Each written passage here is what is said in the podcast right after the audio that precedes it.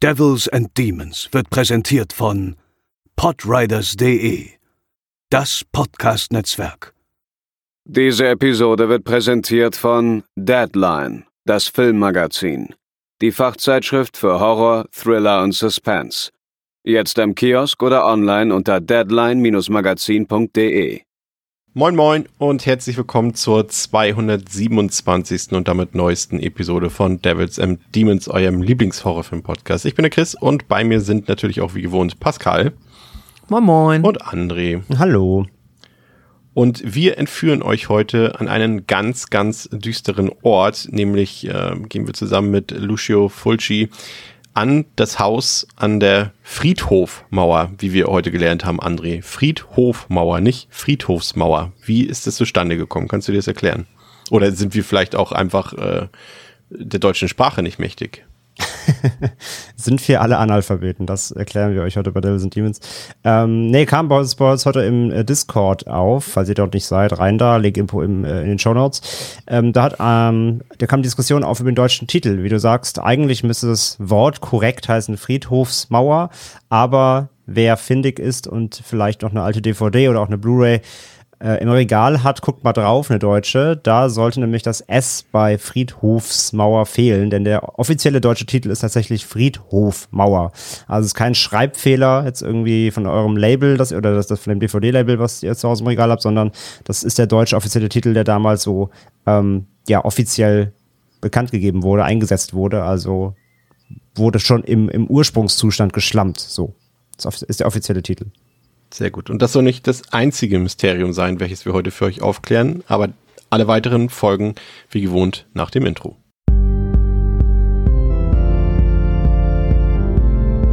They're coming to get you, Barbara. They're coming for you. Und bevor wir loslegen, Pascal, mit äh, unserem heutigen Film, äh, habe ich wieder eine Frage an dich, wie auch schon in der letzten mhm. Woche, ganz spontan natürlich. Und zwar ähm, war ich äh, letzte Woche Freitag bei der ähm, Pressevorführung vom neuen Top Gun-Film Maverick.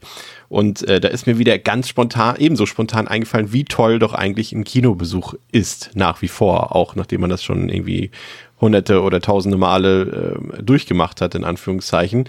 Aber ich habe mir mal wieder die Frage gestellt, wo kann man eigentlich im Kino am besten und wie am besten einen Film genießen? Und habe mir da selbst ein paar Fragen gestellt, und zwar, wo man eigentlich am liebsten sitzt, aber wo es eigentlich am besten wäre zu sitzen und ob es Sinn macht, tatsächlich Speis und Trank im Kino zu verzehren.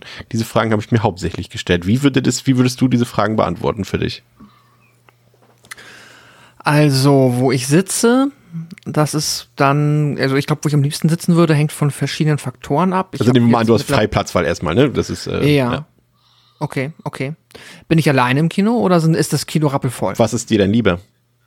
Ja, wenn das Kino zum Beispiel rappelvoll ist, ähm, wo ich jetzt erstmal per se nichts gegen habe, ist natürlich die Gefahr, dass wenn hinter mir jemand sitzt, dass es dann entweder einen gemeinen Treter gibt. Das ist jetzt aber zum Beispiel in unserem Lieblingskino, das benutze ich gerade als Referenz, ja. äh, unwahrscheinlich, weil da so viel Abstand ist, dass du dich, dir in der Regel zumindest in der Loge schon Mühe geben musst, äh, gegen den Stuhl deines Vordermenschen zu treten. Ich es müsste schon Dirk Nowitzki sein, der hinter dir sitzt, damit ja, du das merkst.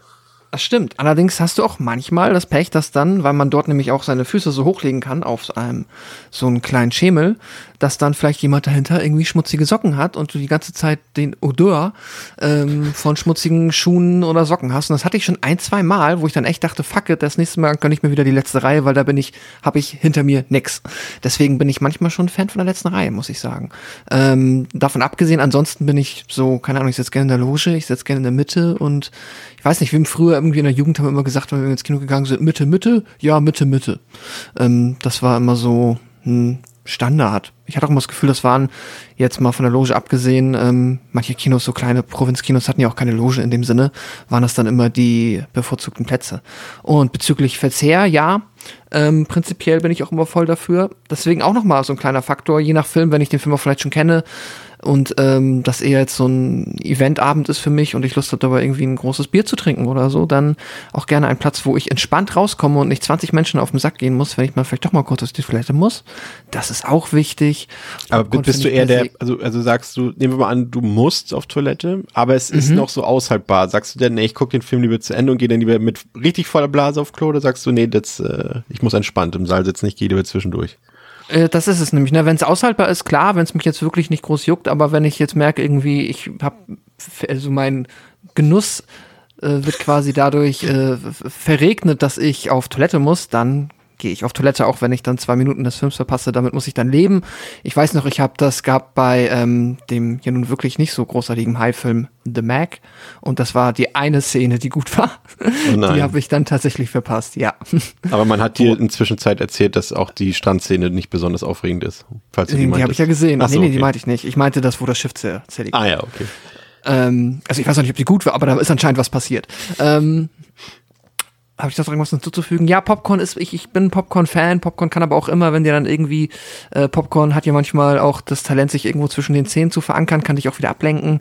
Ist alles nicht so einfach, ist schwierig. Hat bei mir hängt es immer arg von dem, von der individuellen Kinosituation ab. Das Popcorn Mit hat ja auch immer, da? Immer, alleine? immer so, so, also an sich schmeckt mir Popcorn auch, aber wie du schon sagst, da sind dann so Sachen bei, die dann halt wirklich zwischen den Zähnen hängen und die du auch irgendwie nicht rauskriegst ohne Zahnstocher, so ohne weiteres. Mm. Wenn du die nicht gerade die ganze Zeit mit, mit, mit der Hand im, im Mund umherspielen willst. Und das, äh, deswegen verzichte ich da auch immer lieber auf äh, Popcorn. Aber äh, du sagst gerade so alte Dorfkinos und so weiter ohne Loge, da musste ich auch daran denken, dass äh, bei uns früher in der Kleinstadt, in der ich aufgewachsen bin, da war das ehemalige Ballhaus, wurde äh, für viele Jahre zum Kino umfunktioniert und da saßen noch alle ebenerdig tatsächlich. Also es gibt natürlich auch heute noch ebenerdige Kinos, wenn ich jetzt in Hamburg hier André äh, ans Abaton denke, da sitzt man ja auch ebenerdig, bin ich eigentlich nicht so ein Fan von. Aber damals war es da in meinem Heimatort auch so, da saß man an einem Tisch, an einem runden, also da waren mehrere runde Tische sozusagen aufgestellt und du hast dann da gesessen, da wurde, wurden dir auch Getränke an den Platz gebracht und sowas. Also da kann ich mich zum Beispiel noch dran erinnern, aber ein großer Fan war ich da nicht von. Aber wie sehen deine äh, bevorzugten, also wie sehen deine Präferenzen aus für den perfekten Kino, fürs perfekte Kinoerlebnis?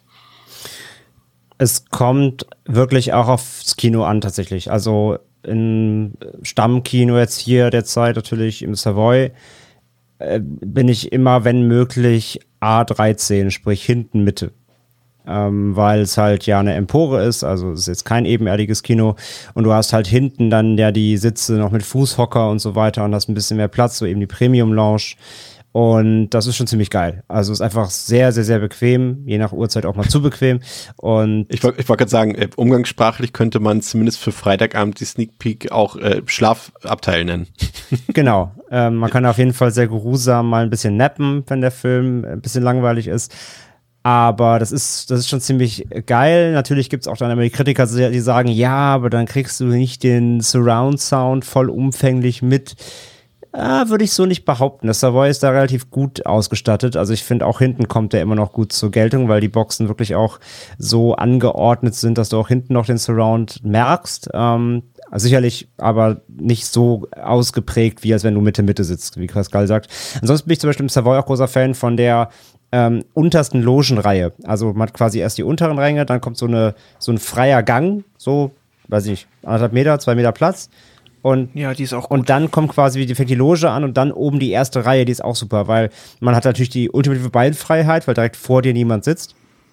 Und dann ist auch Pascals Problem nämlich gelöst, wenn du mal raus musst, Toilette, an die Bar, dann ähm, kannst du einfach aufstehen und musst dich nicht durchquetschen, sondern stehst halt direkt im Gang und kannst einfach links, nach links weglaufen und rausgehen. Das ist auch super gut. Also das sind so meine absoluten Präferenzen. Aber ja, in anderen Kinos, keine Ahnung, im Abaton, wie du schon sagst, ähm, da sitze ich auch lieber eher Mitte, auch im im äh, Passage hier in der Mönckebergstraße in Hamburg. Da sitze ich zum Beispiel auch lieber Mitte, weil die Leinwand auch kleiner ist und zudem höher hängt. Die hängt noch höher, ist ein bisschen wie bei mir zu Hause. Da habe ich auch meinen, ich habe meinen Fernseher so auf einer 1,50 Höhe, damit ich halt quasi, ne, so im, wenn man im Sofa leicht laid back liegt. Man guckt ja nicht so ganz starr nach vorne, sondern in der Regel lehnt man sich so ein bisschen nach hinten, damit man so eine leichte Schräglage hat und den Fernseher dann genau sieht. So ist auch die Leinwand zum Beispiel in der Passage angeordnet. Das ist also auch wieder eine andere Ausrichtung gefragt. Also es kommt ganz, ganz stark rein, erstmal von der Sitzposition, ähm, rein nur für Bild und Ton kommt es auf das Kino total an. Das Savoy hat halt eine sehr große Leinwand, da kann man auch ganz hinten sitzen, finde ich. Mm, Wenn man aber dann nochmal bedenkt, was Pascal auch gesagt hat, so, was für eine Situation ist es zum Beispiel jetzt, ja, also bin ich jetzt auf einem Filmfestival, gucke ich jetzt schon den fünften Film am Tag und weiß, oh, der Film könnte vielleicht nicht so gut werden, vielleicht mache ich mal fünf Minuten die Augen zu, dann würde ich mich vielleicht auch eher ganz nach hinten irgendwo in die Ecke setzen, damit ich nicht mehr auf den Sack gehe, falls ich doch einnicke. Ähm, nein, aber oder will ich halt, also ich bin jetzt eh nicht der Fan davon, irgendwie 30 Chipstüten ins Kino mitzunehmen, rumzurascheln die ganze Zeit. Ähm, von daher, also das machen ja die anderen dann eh. Das übernehmen die einen für, für ein Jahr. Also da bin ich jetzt nicht irgendwie, oh, ich habe Popcorn, ich muss mich jetzt äh, wegsetzen von anderen. Das mache ich jetzt äh, da, daraus, da, also da, da an, daran richte ich jetzt nicht meine Sitzposition aus. Aber ähm, ja, ey, wenn ich halt merke, okay, das Kino ist nicht so super gefüllt, dann gehe ich auch meist eher, suche ich mir eine Ecke aus, ähm, wenn, wenn man quasi eh freie Platzwahl hat, weil es nicht voll ist, dann äh, gucke ich auch eher, dass ich mich vielleicht ein bisschen von Leuten so wegsetze. Ich meine, jetzt seit, seit Corona sowieso, ne? Da kommt ja nochmal dazu. ähm, aber auch alle auch vorher schon so Wie bisschen. sie wollen neben mir sitzen. Genau, gehen Sie bitte weg. Ähm, dass man vielleicht so ein bisschen seine, seinen, seinen Abstand hat, irgendwie, keine Ahnung. Aber ja, also am meisten, am meisten liegt es bei mir ganz klar also am Kino selbst. Wie ist die Beschaffenheit, wie ist der Saal, wie groß ist die Leinwand, was macht der Sound? Ähm, und dann kommen erst so die sozialen Aspekte, sag ich mal. Ich, wir haben ja äh, zumindest beim Fantasy Filmfest auch immer einen, einen berühmten Musiker, einer äh, berühmten deutschen äh, Punkband sitzen im Saal. Der sitzt ja immer, wir nennen jetzt mal keinen Namen, immer ganz vorne in der ersten Reihe in der Mitte. Das habe ich, glaube ich, nur einmal äh, selbst erlebt, aber auch nur notgedrungen, lustigerweise auch beim Fantasy Filmfest in Berlin damals noch. Ähm, hatte ich ja damals erzählt, bei A Girl äh, Walks Home Alone at Night. Äh, das war Hm. eine weirde, weirde Experience, aber das ist eher, das ist mir zu nackenstarrig, finde ich irgendwie. Also Ich fand das nie so, ich habe das auch ein paar Mal in meinem Leben mitgemacht. Ich fand es nie so schlimm, wie es einem immer oder wie es viele empfinden offensichtlich. Also dieses, du hast einen starren Nacken, je nachdem, wie bequem dann die Sitze sind. Auch da finde ich im Savoy, es geht eigentlich. Das Einzige, was du dann halt schon hast, ist, dass du halt den Kopf oft mitdrehen musst, wenn du mal wirklich alles den Überblick behalten willst. Aber ich fand es nie so schlimm. Aber auch da eben wieder ganz stark kinoabhängig. Ne? Im Savoy würde ich, das, Ja, das ich würde, Savoy würde ich das auch machen. Ähm, da ist auch noch Abstand zu, zur Leinwand noch wiederum noch das, relativ genau, groß. genau, das Ja. kommt auch dazu. Und die ist halt auch ähm, leicht curved. Und äh, also im Savoy würde ich das auch machen, im Aberton auf gar keinen Fall. Also es kommt auch total aufs Kino an. Stimmt. Ja, das ist ja ohnehin, Und du ne, kannst die Sitze zurücklehnen. Das heißt, du hast auch wieder das gleiche, was ich eben, das, das Phänomen, was ich eben beschrieben habe. Das heißt, du kannst dann so leicht schräg, gechillt auf die Leinwand gucken. Im Abaton geht das nicht. Da musst du, da, da musst du wirklich den Kopf hochnehmen, so, ne? Du musst den Nacken hochlehnen. Und das nach zwei Stunden Film, glaube ich schon, dass du es merkst. Ich glaube, das, das Gefährlichste, was man machen kann, ist wirklich halt äh, so ein, ähm, ja, so einen Blindbesuch machen in einem Kino, das man halt nicht kennt und vorher auch nicht weiß, wie es drin aussieht und dann sich Plätze auszusuchen, das kann halt auch mal böse enden. Wir hatten mal irgendwie in, in NRW, als wir das Suicide Squad letztes Jahr im Sommer geguckt haben, da habe ich ganz klar gesagt, sicher, letzte Reihe ist mir egal, auch wenn es die teuersten Plätze sind, wurscht. Und ja, naja, wir haben uns dann ungefähr 20 Reihen am Ende nach vorne gesetzt, weil die Leinwand so klein war, dass und äh, dass du quasi nichts gesehen hast von hinten. Das war halt wie, wie jetzt, wenn du auf dem Handy guckst, so, ne? Und das äh, hat es dann irgendwie auch nicht gebracht. Also Aber oben André- wie im Studio-Kino oben. ja. Ja.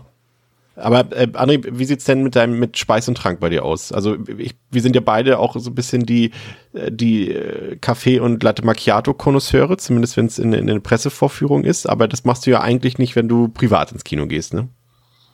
Doch. Okay. Nee, das, das ist eine andere Gegebenheit. Also. Also auch eine andere Uhrzeit meistens, ne? Das auch. vergessen. Also es sind natürlich viel weniger Leute da. Es sind einfach andere Umstände natürlich, ne? Also, und ja, ja, ja. Und außerdem, da, da, da hat man seit, seit Corona ja auch dann die meist die 70 Abstände, die vom Verleih vorgegeben sind und so, ähm, die man auch einhalten muss. Und das ist so eine andere Gegebenheit. Aber, aber was, äh, ich muss überlegen, ich glaube, ich, aber in Naschen habe ich dich noch nie gesehen im Saal. Hat das einen Grund? Meinst du jetzt generell oder bei PVs? Nee, generell, generell. Also ich habe dich irgendwie, glaube ich, als- also ich habe noch nie neben dir gesessen und du hast Popcorn oder irgendwelche äh, Gummischlangen oder sowas gegessen. Wo sind deine Gummischlangen? Äh, selten. Also, es kommt doch kommt vor, auf jeden Fall. Also manchmal hole ich mir schon was, aber eher selten. Und wen, also Popcorn bin ich jetzt nicht der Riesenfan, da muss ich Bock drauf haben. Ach doch, einmal hattest du Hunger, da hast du dir Popcorn geholt. Ich kann mich erinnern, du Ja. hast mal einmal Popcorn gehabt, stimmt. Ähm, also auch meist auch nur kleine oder so. Und ich hole mir jetzt nie so 8 Liter Eimer Popcorn, wo man so seine ganzen Arme reinstecken muss. Das finde ich eh mega nervig. Sogar für mich selbst.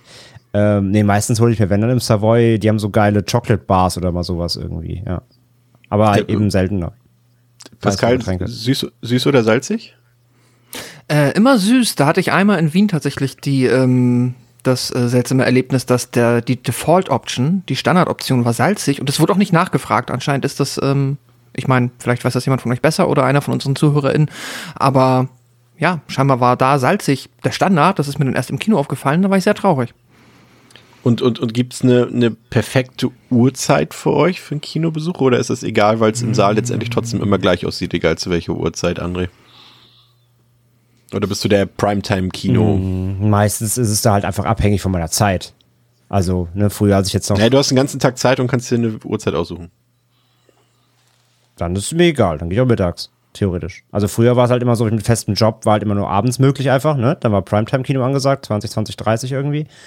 Aber es ist am Wochenende oder auch so, würde ich um 14 Uhr gehen. Und wenn es unter, ich meine, unter der Woche, wenn es Filmfestival ist, gehen wir auch schon um 12 hin. Aber für normale Kinovorstellungen, sag ich mal, ich würde auch nachmittags gehen, klar. Also habe ich da ganz nach, nach Zeitplan so, also nach, ähm, nach meinem Kalender, ähm, wenn ich Zeit habe. Aber ich, ich würde immer gehen, da habe ich keine Präferenz unbedingt. Außer vielleicht, wenn es jetzt ein Eventfilm ist, ja, also wenn jetzt irgendwie Mittwoch 0 Uhr ähm, Star Wars gucken gehst oder so, wo, auch so ein bisschen dieses Kinoerlebnis ja dann doch das auch was mit ausmacht, ähm, dann würde ich dann doch eben Primetime machen, so vielleicht, aber jetzt so einfach normale random Filme ist mir eigentlich völlig egal. Vom, vom, vom Gefühl her finde ich tatsächlich eher das Mitternachtskino oder, oder sagen wir 22.30 Uhr, 23 Uhr Vorstellungsbeginn finde ich eigentlich fast am besten. Wäre da nicht immer die Müdigkeit, muss ich gestehen. Aber so vom, vom Feeling und vom Flair her finde ich das sogar am besten. Wenn dann irgendwie ein Horrorfilm läuft abends, spätabends, das ist, das ist für mich eigentlich die Perfektion dessen. Aber ja, da macht meistens der physische Zustand einen Strich durch die Rechnung. Ich finde das so witzig. Ich glaube, ich bin noch. Ich habe das mit der Müdigkeit, aber ich kann nicht, wie ich auch nicht im Flugzeug schlafen kann oder in der Bahn wirklich gut, kann ich auch nicht im Kino schlafen. Also ich, ich, ich bleib dann wach. Das ist eine Gabe, um die ich dich beneide. Also das ist nichts Negatives, glaube ich. Irgendwie, ich weiß es nicht. Ja, also ja, klar, es ist, also im, im, im Flugzeug würde ich gerne schlafen können, aber ähm, ja, es ist weird. Ich habe, glaube ich, noch nie in einem Film wirklich. Ich weiß, schlaft ihr dann, also schlaft, schlaft ihr oder döst ihr? Also ich weiß ja oder nicht, ist das so nach einer halben. Stunde so hoch? Ich weiß ja nicht, was ich mache. Ich weiß nur, was André macht im Kino und er weiß vermutlich eher, was ich mache, weil ich. Naja, aber du weißt doch, ob dir eine halbe Stunde vom Film fehlt, oder? Das ist schon passiert, ja. okay. Also ich wei- weiß an, also ich gehe jetzt nicht zu sehr in Andres Privatsphäre rein, ich mache jetzt keine ganz bildliche Beschreibung. Aber, aber ich sag mal so, ich glaube, wir sind beide tendenziell auch welche, die dann zumindest leise auch ein bisschen vor sich hinschnarchen, also leise vor sich hinschnarchen. Aber ich weiß auch, dass ich schon mal, ich glaube, André, das war auch mal beim Fantasy Filmfest, da wurde es auch ein bisschen lauter, glaube ich, bei mir, ne? ich Ist meinte, schon- du hättest das mal was gesagt. Ist schon vorgekommen, da musste ich mal anstupsen, ja. Ja. Ja, ah, ja aber, aber meistens, also ist meine Warnung meistens eher, wie du sagst, so, so richtig Tiefschlaf jetzt nicht. Ich, ich naps halt so weg. Und dann entweder war ich von alleine auf oder weil ich mich beobachtet fühle. Ja, ab und zu tippe ich ihn noch an. Aber ich glaube wirklich, also so richtig, wo ich mehr als, als, als zwei Minuten am Stück verpasst habe, war wirklich nur diese eine äh, Sneak Preview von, von I Am Mother. Ähm, da äh, weiß ich bis heute nicht, was da so im Film Ach ja, okay, ist. ja, der war aber auch, uff, schnarchig. ja. Aber das, da haben wir, glaube ich, beide relativ, sag ich mal, den Schlaf der Woche nachgeholt. Ja, genau, da haben wir äh, einvernehmlich genappt. Natürlich in der letzten Reihe, wo auch sonst, ne? ist ja klar. Ja, wunderbar. Äh, ihr könnt uns gerne natürlich auch ähm, zum Beispiel bei Instagram unter dem Folgenpost schreiben, wie eure Kinogewohnheiten sind. Könnt ihr natürlich auch zu uns, wie André in der Einleitung schon erzählt hat, bei uns auf den Discord-Server kommen, können wir natürlich auch herrlich drüber diskutieren. Ich glaube, da haben alle Leute so ihre eigenen Präferenzen, äh, was äh, Speis und Trank, was äh, Sitz und Uhrzeit angeht. Also ähm, kommt da gerne in die Diskussion mit hinein. Und wir reden heute über The House by the Cemetery von Lucio Fulci ähm, aus dem Jahre 1981, den dritten Teil der Gates of Hell Trilogy. Ähm, wir haben ja die ersten beiden inoffiziellen Teile in den vergangenen Wochen besprochen. Heute geht's halt um diesen Film und der Film, der auf Deutsch das Haus an der Friedhofmauer heißt oder auf Italienisch Che via al santo al cimitero. Der hat auf Letterboxd eine Durchschnittswertung von 3,3 von 5, auf der IMDb 6,1 von 10 und Überraschung, der Film ist tatsächlich auch mittlerweile schon seit ein paar Jährchen auch ab 18 freigegeben in Deutschland in seiner ungeschnittenen Version. Wenn ihr den gucken wollt, könnt ihr euch die Standard Blu-ray von LFG, also von LFG, äh, von dem Label holen. Ähm, ist eine ganz gute ungeschnittene Version, ist ab 18 freigegeben. Könnt auch äh, zu der ja, zu der, zu der Arrow-Auflage greifen aus UK, falls ihr da keinen deutschen Ton braucht, die ist auch super. Ähm, ich habe sogar die UHD-Version von äh, Blue Underground, also von dem Label von äh, William Lustig. Ähm, die sieht tatsächlich hervorragend aus, muss ich sagen. Allerdings, dass ich, ich habe da eine Dolby Atmos-Spur drauf gehabt und davon habe ich so gar nichts gemerkt. Es war einfach nur so, ja, bekomme ich halt das Rauschen der Tonspur aus äh, deutlich mehr Boxen als äh, sonst zu hören. Aber das war auch der einzige Unterschied bei der Tonspur. Und es gibt den Film auch ähm, bei Prime Video zu leihen und zu kaufen. Allerdings steht da bei der Zeitangabe 86 Minuten. Meine Zeitangabe für den Film und die auch auf der Blu-ray draufsteht, äh, auf der UHD sind 87 Minuten. Das kann natürlich immer ein bisschen an der, ne, ihr wisst ja, PAL und so weiter und äh, DVD, Blu-ray hat eine unterschiedliche Länge, weil die Geschwindigkeit eine leicht andere ist, um ein paar Millisekunden verschoben. Deswegen weiß ich nicht genau, ob die Version ankert ist auf Prime Video. Es ist davon auszugehen, aber versprechen kann ich es nicht. Aber wie gesagt, die Blu-ray von LFG, die könnt ihr ganz normal über überall ähm, auch kaufen. Ähm, ja, Pascal, worum geht's in The House by the Cemetery und ähm, woher weißt du das? Das weiß ich äh, abermals vom Rücktext der XT Video Blu-ray. Die ihr euch auch kaufen könnt, natürlich, die ist auch ungeschnitten. genau. Das Haus an der Friedhofmauer. Nach dem Selbstmord eines Forschers bekommt der Historiker Norman dessen Stelle und zieht mit seiner Familie von New York in dessen Haus in Neuengland. Das Glück scheint perfekt, bis sich die merkwürdigen Ereignisse häufen. Normans kleiner Sohn Bob benimmt sich eigenartig und lernt ein junges Mädchen kennen, das ihm von gruseligen Vorfällen im Haus aus der Vergangenheit erzählt. Irgendetwas scheint im Keller des Hauses zu lauern, denn von dort dringen immer wieder merkwürdige Geräusche nach oben. Stück für Stück kommt die Familie dem furchtbaren Geheimnis ihres Hauses an der Friedhofmauer näher. Wieder einmal begeistert der Meister des Italo-Horrors, Lucio Fulci, mit diesem Klassiker nicht nur Genrefans. Dunkle Gewölbe und unheimliche Musik machen diese blutige Gothic-Geschichte zu einem einzigartigen Schockerlebnis. Ähm, welche Erwartungen hattest du, Pascal, gerade auch hinsichtlich äh, der Erfahrung der vorherigen zwei Wochen? Hast du einfach dasselbe, nur anders erwartet oder gab es irgendwelche ja, Vorstellungen, was dich erwartet? Genau, ich habe äh, einfach, äh, ja, fantastischer Soundtrack, viele ausgedrückte Augen. Gewölbe. Eine Geschichte, genau, eine Geschichte, Schock. die äh, irgendwie da ist, aber auch nicht, ähm, genau. Äh, spannende Figuren, krasse Gore-Effekte. Ja, nee, aber tatsächlich eigentlich ja. Also ich habe jetzt, ähm, ne, ist jetzt mein äh, vierter Fulci. Ja, ja, ja, ja, genau. Ja. Äh, und entsprechend ähm, habe ich eigentlich äh, mit der Fortführung eben der klassischen, ich nenne es jetzt einfach mal so frech, der klassischen, oder zumindest der, die ich kenne, äh, Fulci-Tropes gerechnet. Und ähm, Fahrt man nächste Woche ab. ja, habe mich schon, äh, habe mich schon seelisch darauf vorbereitet. Ihr habt mir ja schon so ein bisschen ein, eine, ja, Idee gegeben, was da auf mich warten könnte. André, gab es bei dir jetzt ähm, aufgrund der Vielzahl an Fulci-Filmen in unserem Programm schon leichte Abnutzungserscheinungen? Weil das machen wir eigentlich jetzt nicht so häufig, beziehungsweise haben eigentlich noch nie gemacht, dass wir von einem Regisseur so viele Filme in Folge besprechen. Ähm, hat das äh, bei dir irgendwas ausgelöst? Nervt dich das jetzt schon? Oder sagst du, ist eigentlich auch ganz schön, mal wieder so ein bisschen kompakt sich so durchs Övre eines, eines äh, Regisseurs oder es hätte ja jetzt auch ein Schauspieler oder eine Schauspielerin sein können, durchzugucken? Nö, ich habe jetzt, ich hab jetzt auch direkt noch vier Fulci-Shirts bestellt, drei Poster aufgehangen.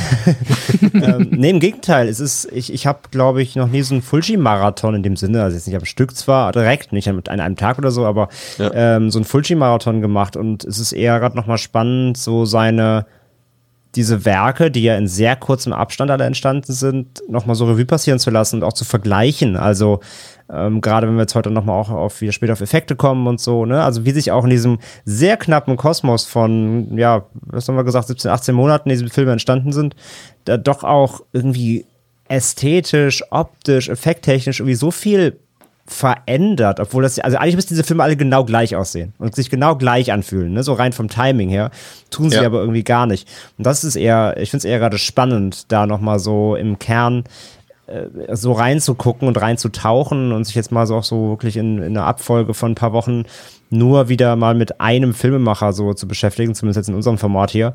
Äh, also nee, nee, Abnutzung gar nicht. Ich finde es eher, eher interessant nochmal, das, das alles so umfänglich Revue passieren zu lassen.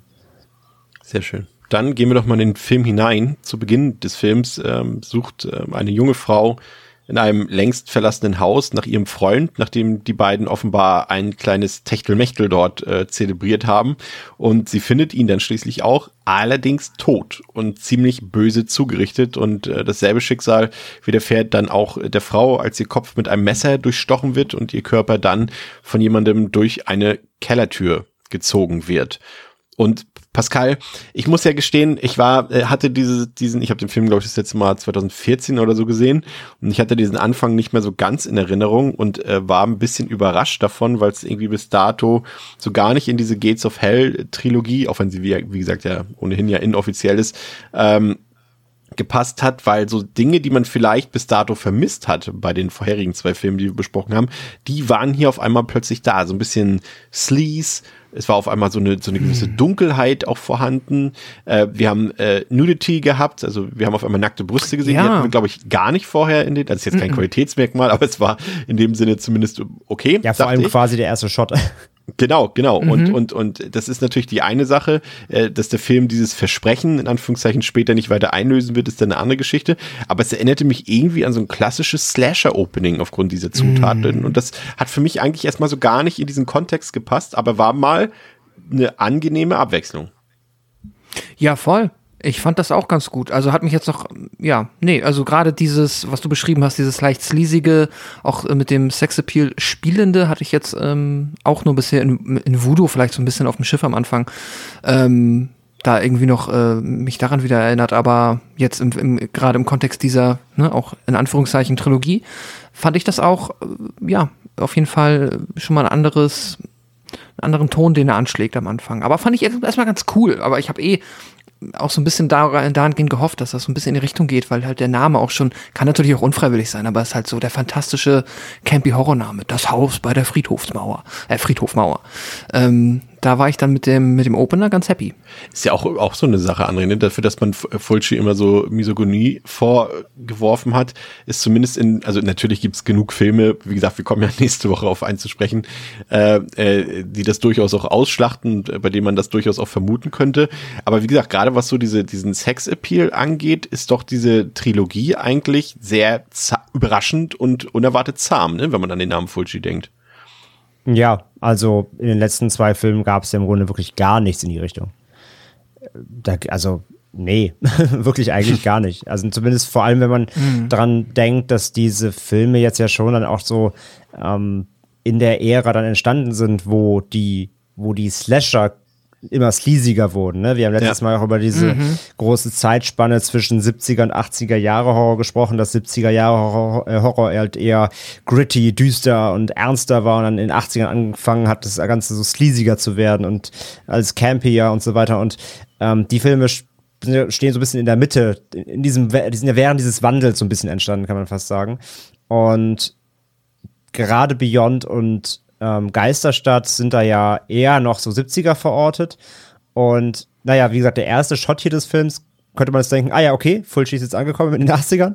Aber der Rest des Films ist ja dann wiederum gar nicht so. Also er, er ist jetzt kein Film, wo jetzt gleich hier plötzlich irgendwie eine Horde Studenten in dieses Haus kommt und Dr. Freudstein mit äh, wehenden, Brü wehenden Brüsten äh, begrüßt, sondern er fährt ja komplett zurück. Also es ist wirklich nur diese Anfangsszene. Es ist eigentlich auch völlig grundlos, dass sie am Anfang nackt sein muss. Also es ne, hätte für sich auch ja, sparen können. Sie, sie, hatten gerade auf jeden Fall, äh, haben sie es äh, munter getrieben, aber äh, Ja, ja, ob, klar, ob, aber sie hätte ja auch schon angezogen. Wie, ja, das hätte schon zu sein können, ne? Also, dass die Brüste da zu sehen sind, ist ja nicht mal ein Muss für den Film, weil danach ähm, der Rest ist, der Rest vom, vom Friedhof Mauer Film hat ja gar keine ähm, ja, sexuellen Anreize in dem Sinne. Glaub, glaubst du denn, Fulci wollte hier ein bisschen mit den Zuschauern spielen und das vielleicht so ein bisschen äh, anteasen und dann einfach sagen, oh, kriegt ihr nicht mehr von? Oder, oder wie kannst du dir das vorstellen? Das ist auf einmal, wie gesagt, wir haben ja gesagt, in allen drei Filmen hat es eigentlich, spielt es eigentlich sonst weiter überhaupt keine Rolle. Also da gibt es keine Sexszenen, es gibt äh, keine nackten Hintern oder sonst was sonst zu sehen. Ähm, deswegen fällt diese Szene schon so ein bisschen raus am Anfang. Meinst du, das war Absicht? Also ja, Absicht sowieso, aber mit welcher Begründung? Kannst du dir das vorstellen? Ich weiß bei ihm immer nicht so ganz, ob da wirklich in jedem Shot so viel, ähm, äh, ohne ihn jetzt da diskreditieren zu wollen, ob da aber so viel Vorabgedanke hinter war. Ähm, aber ja, vielleicht ist es ein, ich meine, Nacktheit im Film war ja auch nun mal Anfang der 80er auch jetzt immer noch nicht der Standard, ne? Vor allem eben im, im, im normalen Kino. Wir reden jetzt hier nicht von einem Erotikreißer oder gar Pornofilm. Ähm, ist ja kein X-Rated-Film, aber da einfach mal die zeitgenössisch mal ein bisschen provozieren wollte, vielleicht so, aber ich meine, danach werden wieder reichlich Körper durchbohrt und so, also provozieren kann er eh genug. Dafür braucht er eigentlich keine Brust. Also von daher, äh, ja, es sticht irgendwie raus, weil es halt einfach nicht zum Rest dieser Gates of Hell-Trilogie auch komplett passt, aber ja, mein Gott, letztendlich sind es halt auch nur Brüste, ne? Also da muss man ja. auch gerade aus heutiger Sicht keinen Aufreißer mehr aus, äh, Aufreger mehr ausmachen. Äh, damals sicherlich ein größerer Aufreger gewesen, vielleicht als heute, aber letztendlich, wie gesagt, ähm, ja, es ist halt super belanglos. Es sind halt zweieinhalb Sekunden oder so. Aber es fällt trotzdem auf, ja, weil es halt eben sonst in der gesamten Trilogie keinerlei ähm, Reize gibt, körperlicher Natur, außer Blut. Aber du, du hast gerade einen interessanten Punkt gesagt, weil der ja ohnehin genug Leute aufspießt und letztendlich ist das ja in, zumindest ist das ja häufig auch ein Metapher, also gerade diese Phallus-Symbole, wenn irgendwo ein Speer oder ein Pfahl oder weiß ich was, eine Stange in, in den menschlichen Körper gebohrt wird, mhm. dann hat das ja oft auch eben sexuellen Unterton und davon haben wir ja nun sehr viel in den Fulci-Filmen und vielleicht ist das dann auch eigentlich gar nicht notwendig, noch irgendwelche Nackedeister durchs Bild laufen zu lassen. Aber ähm, auf jeden Fall noch interessant hier am Anfang, wie gesagt, ich, äh, also ich finde durchaus, dass das auch Slasher-Vibes hat, also ich finde, das fühlte sich auch gar nicht an wie dieses, wie dieser Gothic-Style, den, den Fulci in dieser Trilogie sonst ähm, angewendet hat. Interessant ist hierbei noch, dass ähm, das Opfer, die Frau, also eines der beiden Opfer, äh, wieder von Daniela Doria gespielt wird, äh, die ja eben auch schon kurze Auftritte in Fulcis Black Cat und eben auch im Glockensaal hatte und da eben auch brutal ums Leben gekommen ist. Also ist eines seiner Lieblingsopfer auf jeden Fall. Und mir ist noch aufgefallen in den Opening Credits, also äh, unsere eigentliche Hauptdarstellerin ist ja wieder Catriona McCall, die ja auch schon in den beiden vorherigen Filmen die Hauptrolle hat und hier wird sie in den Credits als Catherine McCall ähm, bezeichnet. Ähm, was natürlich auch die eingängigere Wahl war, aber tatsächlich nicht ihr richtiger Name ist. Da könnt ihr gerne mal drauf achten, wenn ihr den Film nach unserer Besprechung schaut und ihn nicht jetzt schon ähm, gesehen habt. Aber auf jeden Fall, ich glaube, da sind wir uns recht einig. Ähm, Pascal, ein vielversprechender Anfang, ne? Darf ja, gerne mehr von. Gut, Fall. jetzt habe ich schon gesagt, davon kommt nicht mehr, aber ja. Und genau dieses Haus, also in dem wir uns gerade befunden haben, in dem dieser, Doppel, in dem dieser Doppelmord geschehen ist, da sollen auch die Eheleute Norman und Lucy Boyle gemeinsam mit ihrem Sohn Bob einziehen. Und dieses Haus war vormals im Besitz ähm, eines ehemaligen Kollegen von Norman, nämlich von Dr. Peterson. Und der hat auch zuvor ähm, Suizid begangen, das hatte Pascal vorhin schon gesagt, und hat auch seine eigene Freundin in diesem Haus umgebracht. Also es passieren sehr viele, sehr viele brutale und aber auch mysteriöse Dinge dort. Und äh, Norman hat den Arbeitsauftrag bekommen für gutes Geld, generell hier so ein bisschen über ältere Häuser zu forschen und ähm, dafür hat er eben jetzt ähm, einen sechsmonatigen Auftrag bekommen, einen sechsmonatigen Job und äh, für diese sechs Monate wohnt seine Familie nun auch in diesem Haus und ähm, es ist nicht so ganz klar, das fand ich auch ein bisschen seltsam, da können wir gleich auf jeden Fall noch äh, gut drüber diskutieren, wer jetzt eigentlich über was aus der Familie genau Bescheid weiß, in welchem Haus die sich da befinden und was dort passiert ist, aber dazu gleich mehr. Äh, zunächst äh, wollen Norman und Lucy die Haustürschlüssel von der Immobilienmaklerin holen und ähm, sie lassen ihren Sohn Bob allein im Auto sitzen und dieser sieht auf der anderen Straßenseite ein rothaariges Mädchen, welches mit ihm zu kommunizieren scheint, obwohl sie ziemlich weit weg ist. Und äh, Bob kann auch mit ihr sprechen, obwohl sie eben so weit weg ist. Und genau dieses Mädchen hat Bob auch auf einem alten Bild vor der Abfahrt in die neue Heimat bereits gesehen, also auf einem Gemälde, ein Mädchen, was äh, diesem ziemlich ähnlich aussieht oder bildet sich Bob das Ganze nur ein? Diese Frage muss natürlich noch geklärt werden. Auf jeden Fall heißt das rothaarige Mädchen May Freudstein und sie warnt Bob davor, ähm, sich doch bitte vor dieser neuen Unterkunft der Familie fernzuhalten. Nichtsdestotrotz zieht die Familie dann in das teilweise doch eher baufällige Haus ein, deren Keller merkwürdigerweise verschlossen ist. Das ändert sich jedoch, als das neue Kindermädchen Anne dort eintrifft und nachts die Tür zum Keller aufschließt. Und Norman, also der Dr. Boyle, der, also der Familienvater, der stellt unterdessen Nachforschungen in der Bibliothek an und sichtet dafür auch die alten Unterlagen von Dr. Peterson. Und äh, Dr. Peterson hat da angeblich so ein paar Aufzeichnungen über vermisste Personen in der Region angelegt. Und äh, Pascal, komme ich zunächst zu dir, weil äh, du hast, während du den Film geguckt hast, natürlich irgendwie gefühlt schon nach fünf Minuten in unsere WhatsApp-Gruppe geschrieben und hast, äh, da hatte ich schon die Vorne, okay, das könnte vielleicht am Bob liegen, dass du uns jetzt äh, schreibst. Das ist natürlich die Kinderfigur, bei der du gefühlt nach fünf Sekunden weißt, weißt, okay, das wird jetzt ziemlich nervig werden mit diesem kleinen jungen Mann. Und ich versuche es vielleicht ein bisschen zu entkräftigen. Äh, da könnt ihr auch gerne drauf achten, wenn ihr den Film guckt. Also ich habe ihn jetzt in der englischen Version geguckt. Das spielt Mhm. letztendlich auch keine große Rolle, weil äh, die Filme ja eh gedubbt wurden. Also auch äh, die Ja. italienische Version wurde gedubbt. Und in der englischen Version ist es so, und ich glaube auch in der italienischen, dass eben kein kleiner Junge und auch nicht der Schauspieler von Bob ähm, diese Version gedubbt hat, sondern ein erwachsener Mann, der versucht, einen kleinen Jungen zu imitieren. Und ich habe so ein bisschen das Gefühl, Pascal, vielleicht äh, hast du deswegen auch so ein bisschen gefremdelt mit Bob. Ja, ja klar, also das merkst du halt sofort, dass das äh, nicht der beste Dub ist. äh, Generell, dass es halt sich überhaupt nicht anhört wie ein Junge, der ja so alt ist wie der Darsteller von Bob.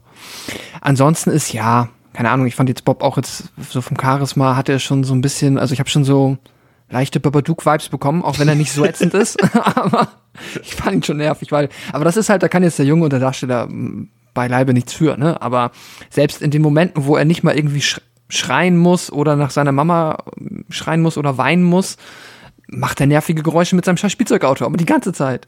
Room, room. Und dann später, naja, kommen wir noch zu. Er ist halt sehr da, er ist sehr präsent und dann hast du diesen schlechten Dub, der immer in der Kopfstimme dieses ganz hohe, quietschige, fast schon kreideartige, wie auf einer Tafel mit den Fingernägeln drüber kratzende Gequietsche andauernd macht. Ähm, das ist anstrengend. Es- fand ich zumindest. Es wirkt ja auch überhaupt nicht äh, mehr wie, wie, ja, also natürlich sowohl die Stimmlage, aber auch die Art der Artikulation wirkt halt nicht mehr wie ein Kind. Ne? Also das, es wirkt so, als würde jetzt äh, die Mutter mit einem Erwachsenen das Gespräch führen zum Beispiel und nicht mit dem Kind. Ne? Also auch von der Wortwahl her und so von der Aussprache und irgendwie, das hat halt einfach nicht dieses, dieses jeder, also natürlich also wenn Kinder sprechen, dann, dann ist halt nicht jedes Wort ganz rund ausgesprochen zum Beispiel oder ähm, so klar gesprochen und so weiter und so fort. Und da wird auch mal gegrübelt, wie ein Wort heißt oder wie das, wie es ausgesprochen wird und so weiter. Und das ist hier halt so gar nicht der Fall. Das wirkt so ziemlich unnatürlich. Aber André, äh, was man Bob zugute halten muss, ist, dass er zumindest die einzige Figur die jetzt von externen dazugekommen ist in dieses Szenario, ähm, die irgendwie so ein bisschen über das Geschehen Bescheid weiß und eben auch Dinge sieht, die die Eltern nicht sehen wollen. Ne? Und damit hat er letztendlich zum einen einen Vorteil, aber zum anderen auch einen Nachteil, weil es wieder dieses übliche Setting ist, ja, jemand weiß Bescheid, aber alle anderen glauben ihm nicht. Ne? Mm, ja. Genau, also hier vermischt ja auch wieder Fulci ganz stark, dass ähm, dieses, dieses, ja, wir haben es genannt. Also der Film ist ja, fängt ja sehr bodenständig an, Ja. aber er ist ja kein Slasher, sondern er ist natürlich auch wieder übernatürlich, ne? Und gerade mit dem Bob baut er einen Charakter ein, der eben auch, du hast es gerade schon erklärt, eben mit dem, ähm, mit May da kommunizieren kann, scheinbar irgendwie telepathisch, ja, wer ist sie? Scheinbar weiß sie über alles Bescheid, woher und überhaupt, ne, das wird ja dann erst später im Laufe des Films sehr klar, wer sie ist und überhaupt äh, äh, und warum sie, da, warum sie so gut Bescheid weiß. Aber gleich am Anfang wird ja auch klar, dass Bob da irgendwie auch eine Begabung hat, ja, erinnert auch so ein bisschen an Shining vielleicht. Ähm, Ein bisschen ist gut. ja, ein bisschen viel mit dieser, dieser, äh, dieser, ja, wie gesagt, telepa telepathischen Kommunikation mit diesem Mädchen und ja, er weiß dann irgendwie Bescheid, aber ich meine, er rafft ja auch null, was los ist. Also er kriegt irgendwie Zeichen, aber er peilt ja auch überhaupt nichts. Und mehr als so, ich will da nicht hin, sagt er ja auch nicht, ne? Also er geht, jetzt ja auch nicht, das ist ja wieder das typische Ding. Ähm, das ist ja auch wieder so ein Charakter, der ist ja auch nicht ambivalent, natürlich genug, weil er auch halt nur mal ein kleines Kind ist. Der geht jetzt nicht zu seinen Eltern und sagt, hey, dieses komische Mädchen spricht mit mir in meinem Kopf und sagt mir, wir müssen alle sterben, wir sollten da vielleicht nicht hinziehen, sondern das ist ja alles viel ähm, plakativer und kryptischer wieder verpackt, so dass natürlich auch gar nicht in Frage steht, dass die da überhaupt hinziehen, sondern sie tun es natürlich sofort. Ne? Und man weiß halt eher nur, also Bob ist ja nur dafür da, dass er mit der Zuschauer auch schon weiß, er weiß was und es wird was passieren, das wird alles schlimm. Und natürlich ahnen die Erwachsenen überhaupt nichts, aber letztendlich, ähm, wie Pascal hat sagt, Bob ist halt, was, wie hast du gesagt, er ist immer da oder er ist, er ist, er ist, er Er ist einfach sehr er da. ist sehr da, Er ist, äh, genau. Er ist immer omnipräsent, aber so richtig Einfluss ja auch auf irgendwas hat er ja nicht. Also er ist ja eher so die Leitfigur, ähm, an der der Film so ein bisschen langgezogen wird und äh, der halt so die Sachen erforscht, die da vor sich gehen. Und über, durch ihn erfährt man so ein bisschen mehr von der Hintergrundgeschichte nach und nach. Aber er leitet den Film aber nicht. Ne? Der, der, der, ähm, er, ist ja, er ist ja kein ambivalenter Charakter, der, der seine Eltern dann irgendwie führt oder warnt. Das passiert ja nicht durch ihn. Und von, Hätte aber zu seiner Stimme gepasst. ja, absolut. Äh, Eltern, ich habe eine wichtige Bekanntmachung zu tun.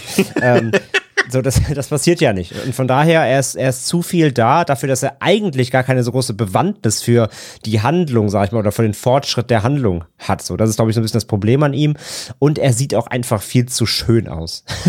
das, ja, es, es wirkt so wie ein Castingkind. Der ist ne? halt so ein fucking Modelkind. Ja, absolut. Du weißt halt, der sieht später mal aus wie so irgendwie Thomas Anders in seinen besten Jahren.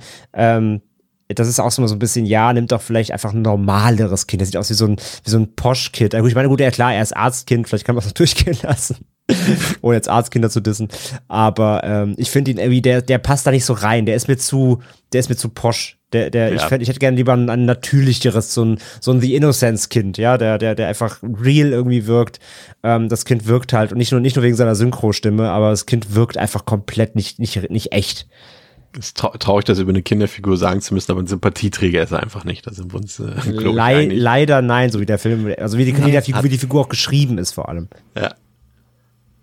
Ähm, was mir auch wieder sehr früh aufgefallen ist, weil, weil wir das auch schon in der letzten Woche besprochen haben, ist natürlich wieder so ein bisschen diese Optik des Films. Also ich finde, der ist jetzt, äh, da ist sehr viel also das Italienische, also wenn man eben betrachtet, dass der Film ja immer noch vom italienischen Regisseur ist, ein italienischer Kameramann, italienische Produktion, italienische SchauspielerInnen zum Großteil, ähm, wirkt der Film kaum noch italienisch, noch weniger italienisch, als es schon ähm, The Beyond war.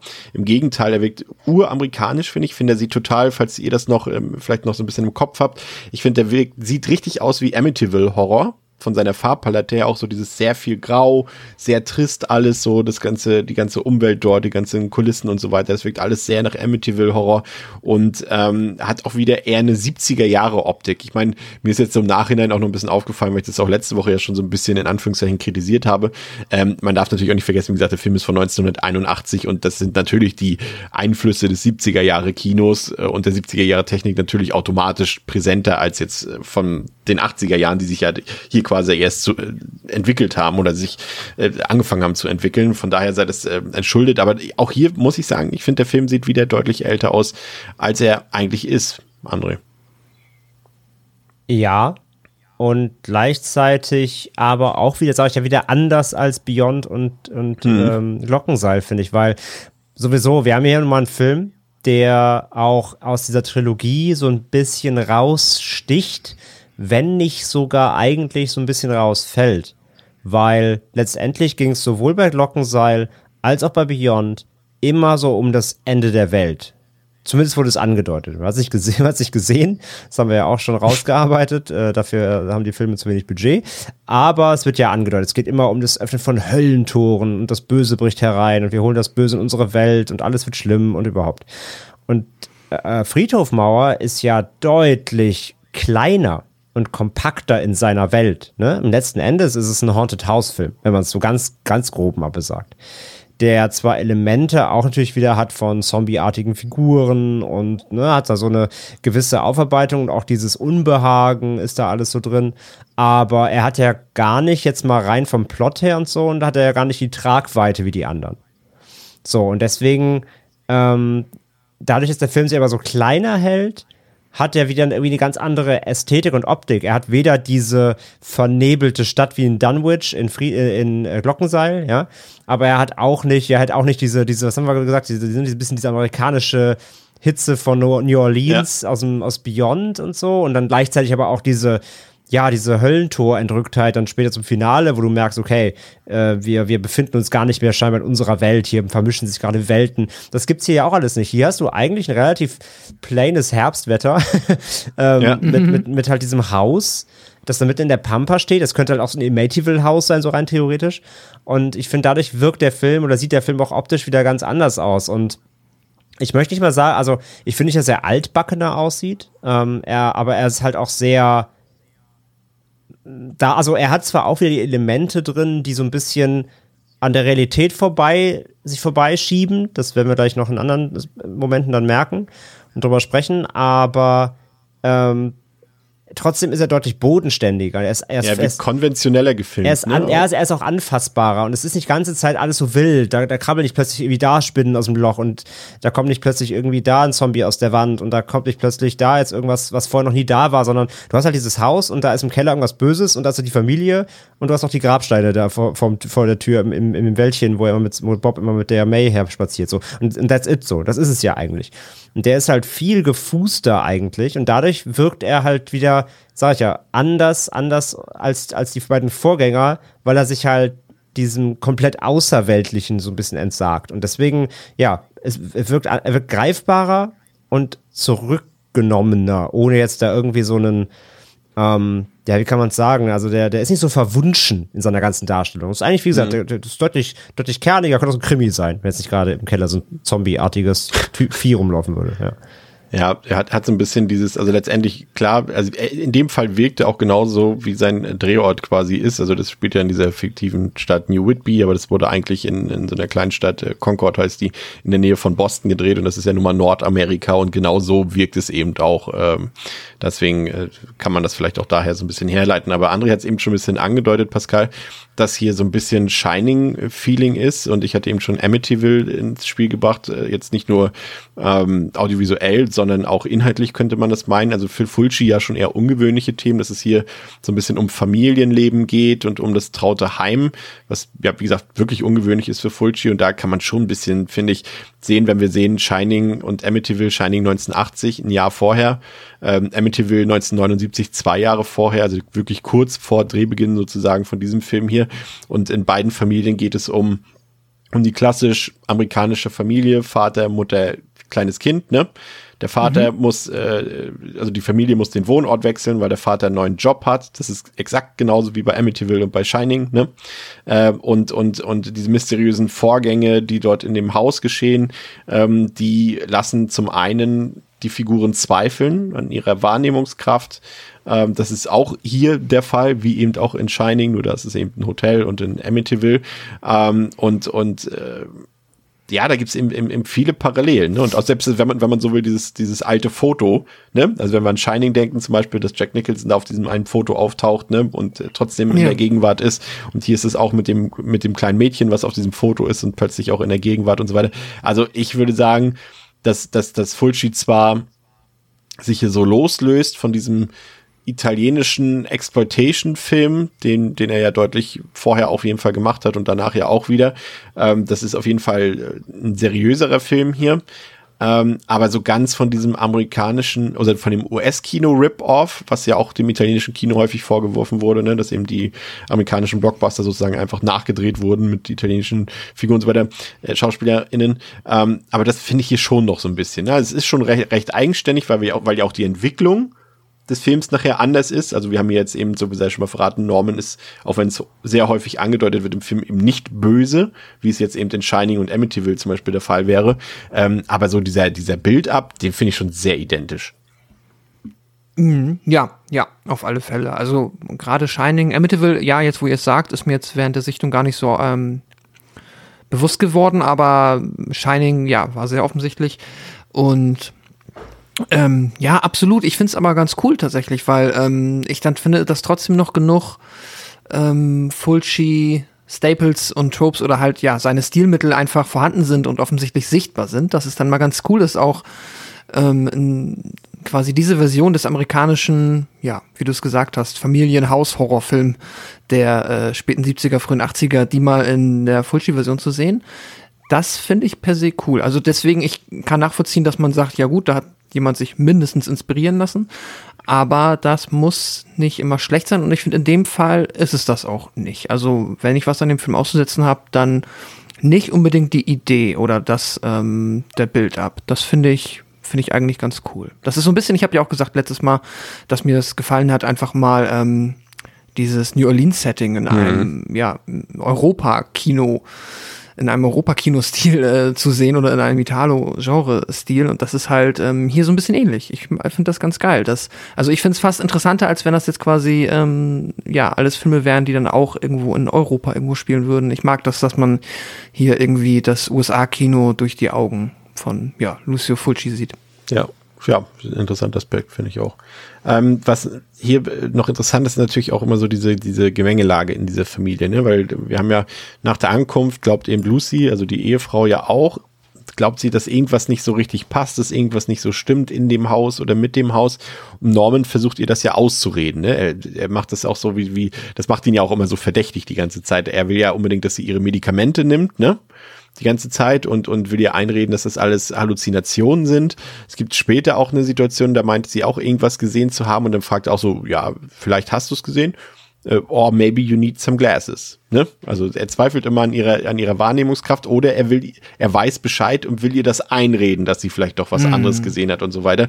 Und dann kommt auch noch dieses, diese, äh, dieser erste Auftritt von ihm in, des, in dieser Bibliothek und die Leute dort scheinen ihn zu kennen. Ne? Die meinen teilweise, sie haben ihn schon mal gesehen.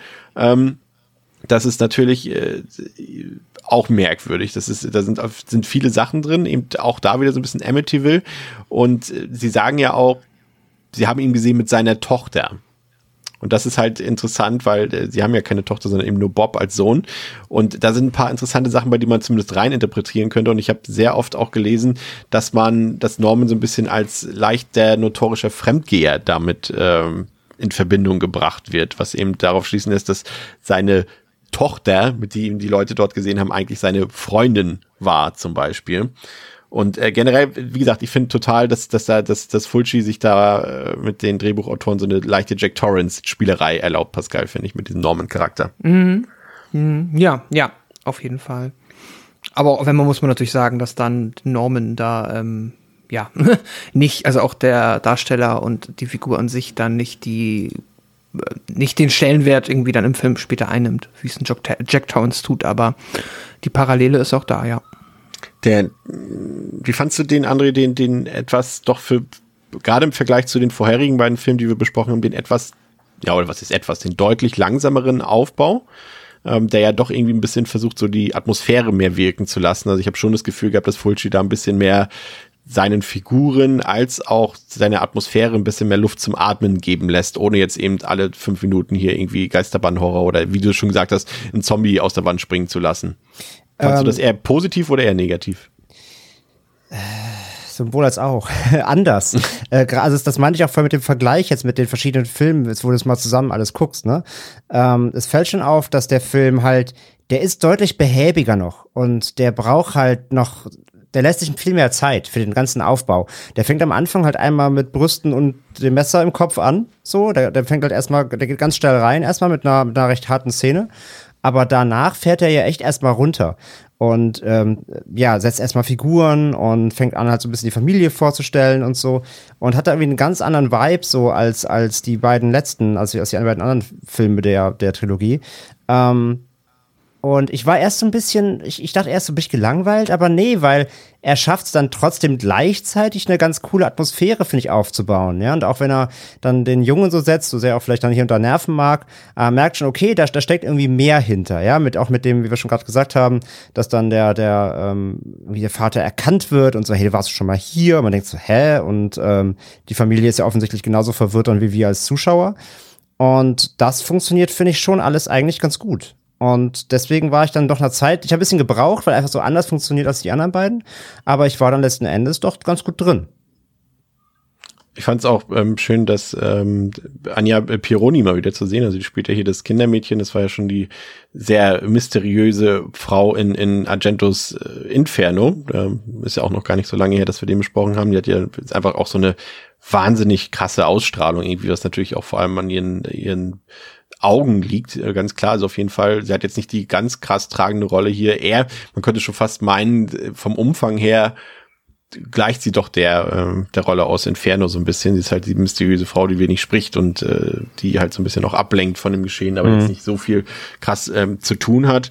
Ähm, auf jeden Fall noch interessant ist, dass die das Haus, also ähm, welches quasi, also es wurde natürlich das Interieur ist wieder im Studio in Rom gedreht worden, aber die Außenansicht des Hauses, ähm, das ist das Alice Estate House ähm, in Scituate, Massachusetts und äh, das ist eigentlich uninteressant, wenn dort nicht auch Umberto Lenzi 1988 sein Film Ghost House gedreht hätte. Also äh, da erkennt ihr das Haus auf jeden Fall wieder. Ähm, ich überlege gerade, gibt es noch irgendwas zum Anfang. Ich fand, fand auch die Parallele ganz interessant, dass wir hier wieder, ich glaube, das war in allen drei Fällen, dass wir einen Doktor hatten, der so ein bisschen im Mittelpunkt des Geschehens steht, ne? Mehr oder weniger. Oder sehe ich das falsch? Also Norman hier als Dr. Boyle quasi. Wir hatten doch auch letzte Woche war doch Dr. Dingsbums äh, da der der Wingman quasi von Catriona McCall. Und am Glockenseil war einer von den Dudes auch ein Doktor? Ich, wäre jetzt meine Frage gewesen, aber ich glaube schon. Da heißt bestimmt auch einer Doktor. Hat Lucio Fulci mal irgendwo promoviert? Ist das, wobei es sind ja nicht alles seine Drehbücher, aber ich Ja. dachte jetzt gerade, vielleicht ist das, was bei King der Autor ist, dann ähm, bei Fulci der Doktor. Ja. Ja, ähm, das rothaarige Mädchen äh, zeigt dann dem kleinen Bob auf dem äh, am Haus angrenzenden kleinen Friedhof dann ein Grab mit der Aufschrift Mary Freudstein, die dort aber angeblich gar nicht wirklich begraben liegen soll. Und auch im Haus befindet sich ein Grab, ja, habt ihr richtig gehört, mitten im Haus, nämlich das Grab von Jacob Tess Freudstein. Das wird äh, von Lucy beim Hausputz entdeckt.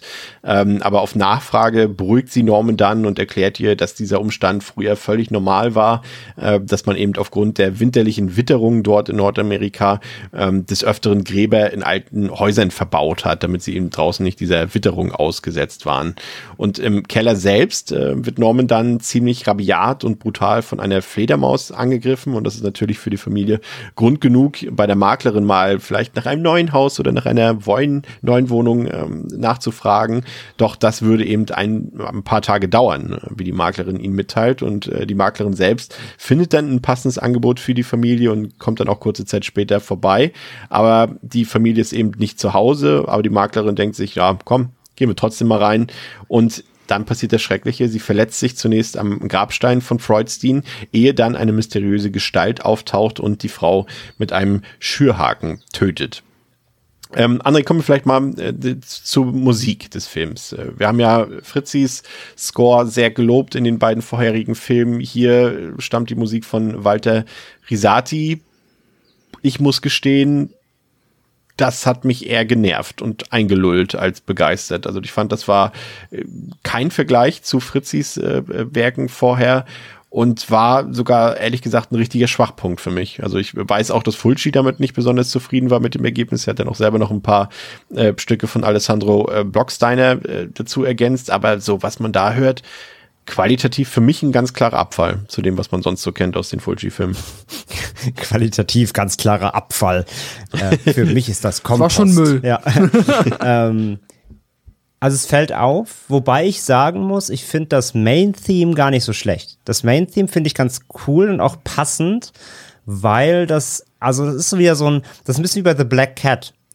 Das klingt wieder zu fröhlich für den Film fast. Das hat wieder so eine seltsame, es ist ein bisschen uplifting, aber gleichzeitig so ein bisschen verträumt und irgendwie. Ist wohl inspired äh, äh, von Johann Sebastian Bach. Nun bin ich jetzt nicht so vertraut mit klassischer Musik und kann dir nicht sagen, ob das vielleicht äh, bei Bach auch immer eher fröhlich ist. Vielleicht liegt's daran. Vielleicht war Bach ein fröhlicher Mensch.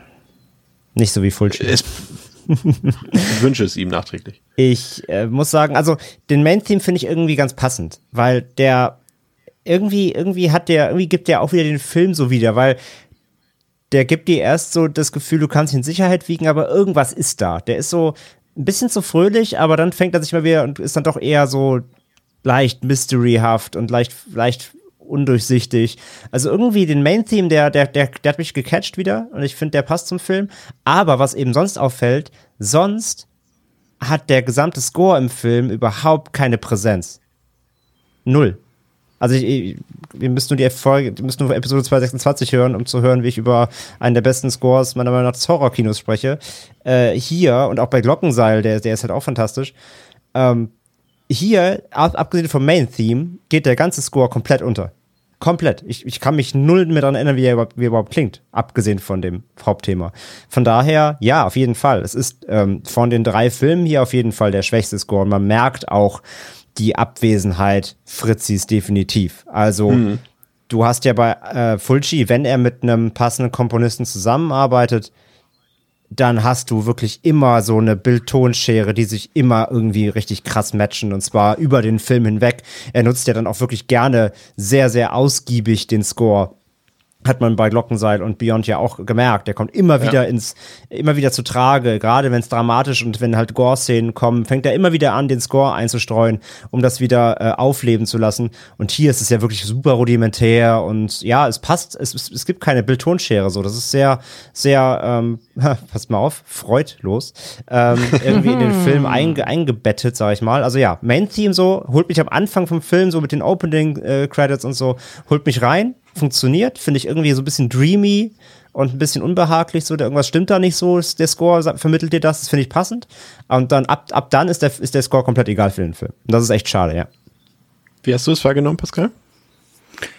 Ja, ähnlich. Ich fand auch, das Main-Theme funktioniert gut. Ich finde auch, das hat, ähm, Bach ist interessant. Jetzt habe ich Lust, da nochmal zu recherchieren, weil ich auch das Gefühl hatte, dass es sich äh, zumindest auch nach irgendetwas sehr populären, jetzt bin ich auch nicht deep into Classical Music, aber bildet mir auch, dass man das irgendwo schon mal ähnlich gehört hat. Ähm, aber who knows? Auf jeden Fall, das hat mir auch gut gefallen. Und sonst, was André sagt, ich finde auch, da, ist sonst, also es ist nicht, dass mich das Score sonst groß genervt hat, sondern es ist eher, eher gefühlt die Abwesenheit. Es ist wirklich, ähm, und ich habe schon das Gefühl, dass einige Szenen, die dann sehr laut werden, weil die Figuren sehr laut sind, und es dann sehr intensiv wird, noch ein bisschen ähm, wahrscheinlich an Qualität gewonnen hätten oder sich ein bisschen für mich irgendwie stimmiger angefühlt hätten, wenn da so ein schöner Fritzi drüber gelegen hätte. doch, doch. Ähm, es, es, geht ja dann allmählich auch so ein bisschen mit den, mit den richtigen Horrorszenen los oder das, was wir als äh, mit dem Fulci-Splatter, sage ich mal, das ist am Anfang noch ja ein bisschen harmlos. Da kommen auch wieder ein bisschen die ja meine Attrappenkritik so ein bisschen zur Geltung, die ich ähm, über die Spinnen in der letzten Woche losgelassen habe. Hier ist es so ein bisschen ja der Kampf mit der Fledermaus den fand ich jetzt ein bisschen lala. Also der ist natürlich schon ein bisschen äh, brachial hier, äh, so wie, wie Norman auf die Fledermaus einsticht und dann überall Blut durch die Gegend spritzt. Ähm, aber das lenkt, hat mich nicht groß genug abgelenkt äh, von der offensichtlichen Fledermaus-Attrappe dort, die dort verwendet wurde. Aber dann äh, der Mord an der Maklerin, dagegen sehr ausgiebig, würde ich sagen, sehr brutal, sehr langgezogen, aber auch wirklich gut getrickst. Und ich würde jetzt sagen, André, gerade weil du es vorhin schon ein bisschen angedeutet hast, dass ja die Effekte schon sehr unterschiedlich sind in allen drei Filmen, ich finde, hier haben die für mich, also jetzt rein subjektiv natürlich gesprochen, einen deutlichen Sprung nach vorne gemacht. Also gerade auch die, äh, ja, dieser, dieser Mord hier, wenn, wenn äh, permanent auf den Hals auch eingestochen wird und mit dem Loch im Hals und so weiter und das Blut spritzt raus, das wirkte sehr homogen, das wirkte sehr natürlich, also immer gemessen natürlich an 1981, aber das fand ich deutlich, deutlich, deutlich besser als ähm, beim, bei der Geisterstadt. Also, also auch, auch schon mal schon mal jetzt Vorschau auf die nächsten Kills, natürlich auch auf die bezogen. Hm. Also, ich war ja, ich war ja doch der größere Gore-Fan bei Beyond, ne? Also mhm. Glockenseil finde ich gut, aber durch diese repetitive Hirn aus dem Hinterkopf rausmatsch-Szenen war auch so ein bisschen einfallslos. Äh, auch wenn natürlich dann klar die Bohrer-Szene da raussticht und bei ähm, Beyond, ja, war es ja einfach eine Vielzahl an vielen Augen Szenen und äh, die, natürlich die Spinnenszene und so weiter. Und äh, ja, klar haben wir auch dann da gesagt, dass die Effekte natürlich gerade heute auffallen, so in feinstem HD. Ich sie aber trotzdem ähm, im Film eingebettet, so als Gesamtwerk immer noch super fand. Hier muss ich sagen, die, ich finde die Einzelkills oder wie die Inszenierung mit den Effekten zusammenarbeitet, muss ich sagen, in manchen Szenen, glaube ich, fast am stärksten der drei. Ja. Ähm, also bei, bei der, bei der äh, Vermieterin ist es ja fast noch am humansten, Anführungszeichen. Also wenn er da irgendwie, ja, es ist natürlich wieder, es ist wieder Classic Fulci, ne? Er hält komplett drauf, die Szenen stehen auch eigentlich viel zu lang, ne? Er bohrt da wirklich unnötig lange diesen Wunden rum. Ähm, Im Oberkörper geht das ja noch, weil man sieht halt ja nur das Blutspritzen so durch die, durch die Kleidung. Aber dann dieser Stich in den Hals, der ist schon hardcore fies. Also ist auch echt gut getrickst so.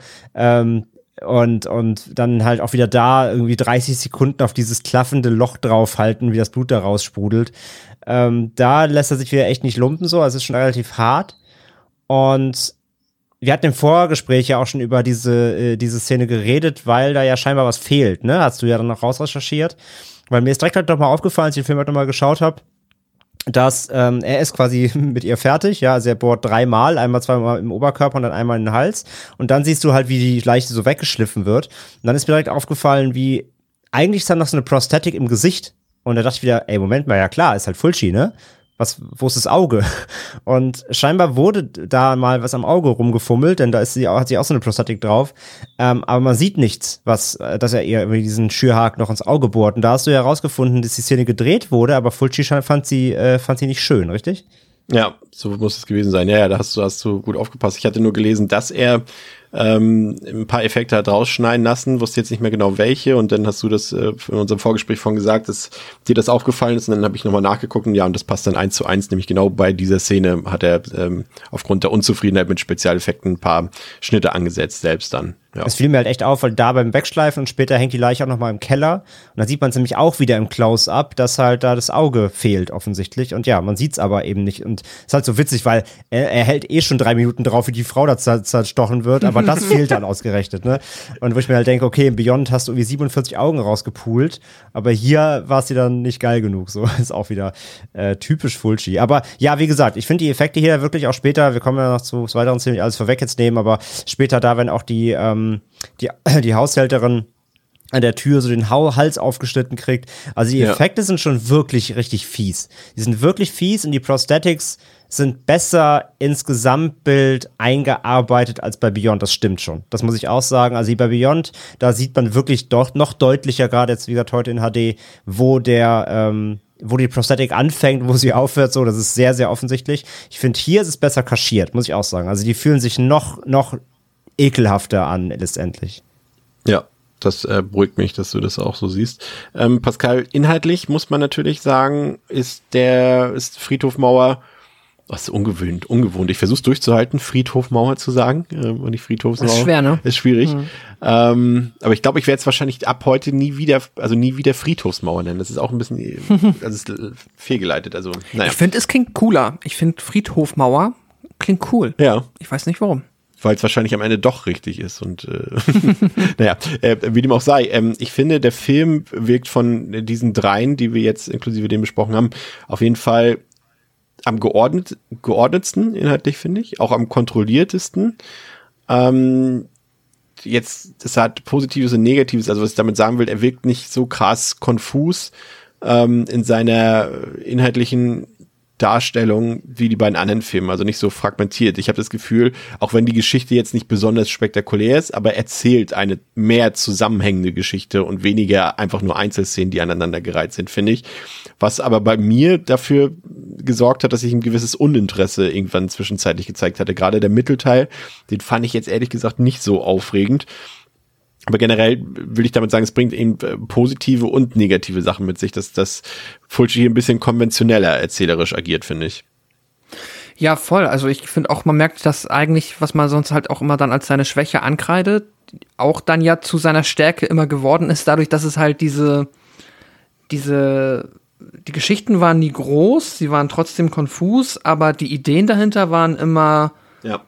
schon so abgefahrene Konzeptideen, die irgendwie so ein bisschen wir haben immer viel über Cosmic Horror gesprochen, die hat sich da halt, ähm, also und auch da hast du jetzt auch, wenn es im Lovecraft-Universum sind, das ist ja auch ein Spektrum, hast du ja auch von genau. etwas geerdeteren kleinen Geschichten bis wirklich zum komplett abgedrehten, ähm, ja, keine Ahnung, schon fast High-Sci-Fi-Konzept äh, da deine Stories. Und hier bist du jetzt wirklich sehr, sehr geerdet, sehr klein, aber dadurch ist dann die Geschichte auch trivial eigentlich. Also es ist nicht so, dass man jetzt große Probleme hat mitzukommen, worum es am Ende geht, weil es aber auch nicht um so viel geht. Es ist dann halt ja eigentlich, ich meine, wir jetzt, ich würde es jetzt vielleicht noch nicht spoilen an der Stelle, aber es ist nicht so, dass man am Ende so denkt, so, boah, ähm, okay, abgefahren, was jetzt hier irgendwie los ist. Ich meine, ist jetzt bei einem Voodoo ehrlicherweise auch nicht der Fall, aber ähm, ich finde zumindest in dieser Trilogie ist es auf jeden Fall die einfachste Geschichte. Aber immerhin dann kann man ihr hier auch folgen, das ist schon mal gut.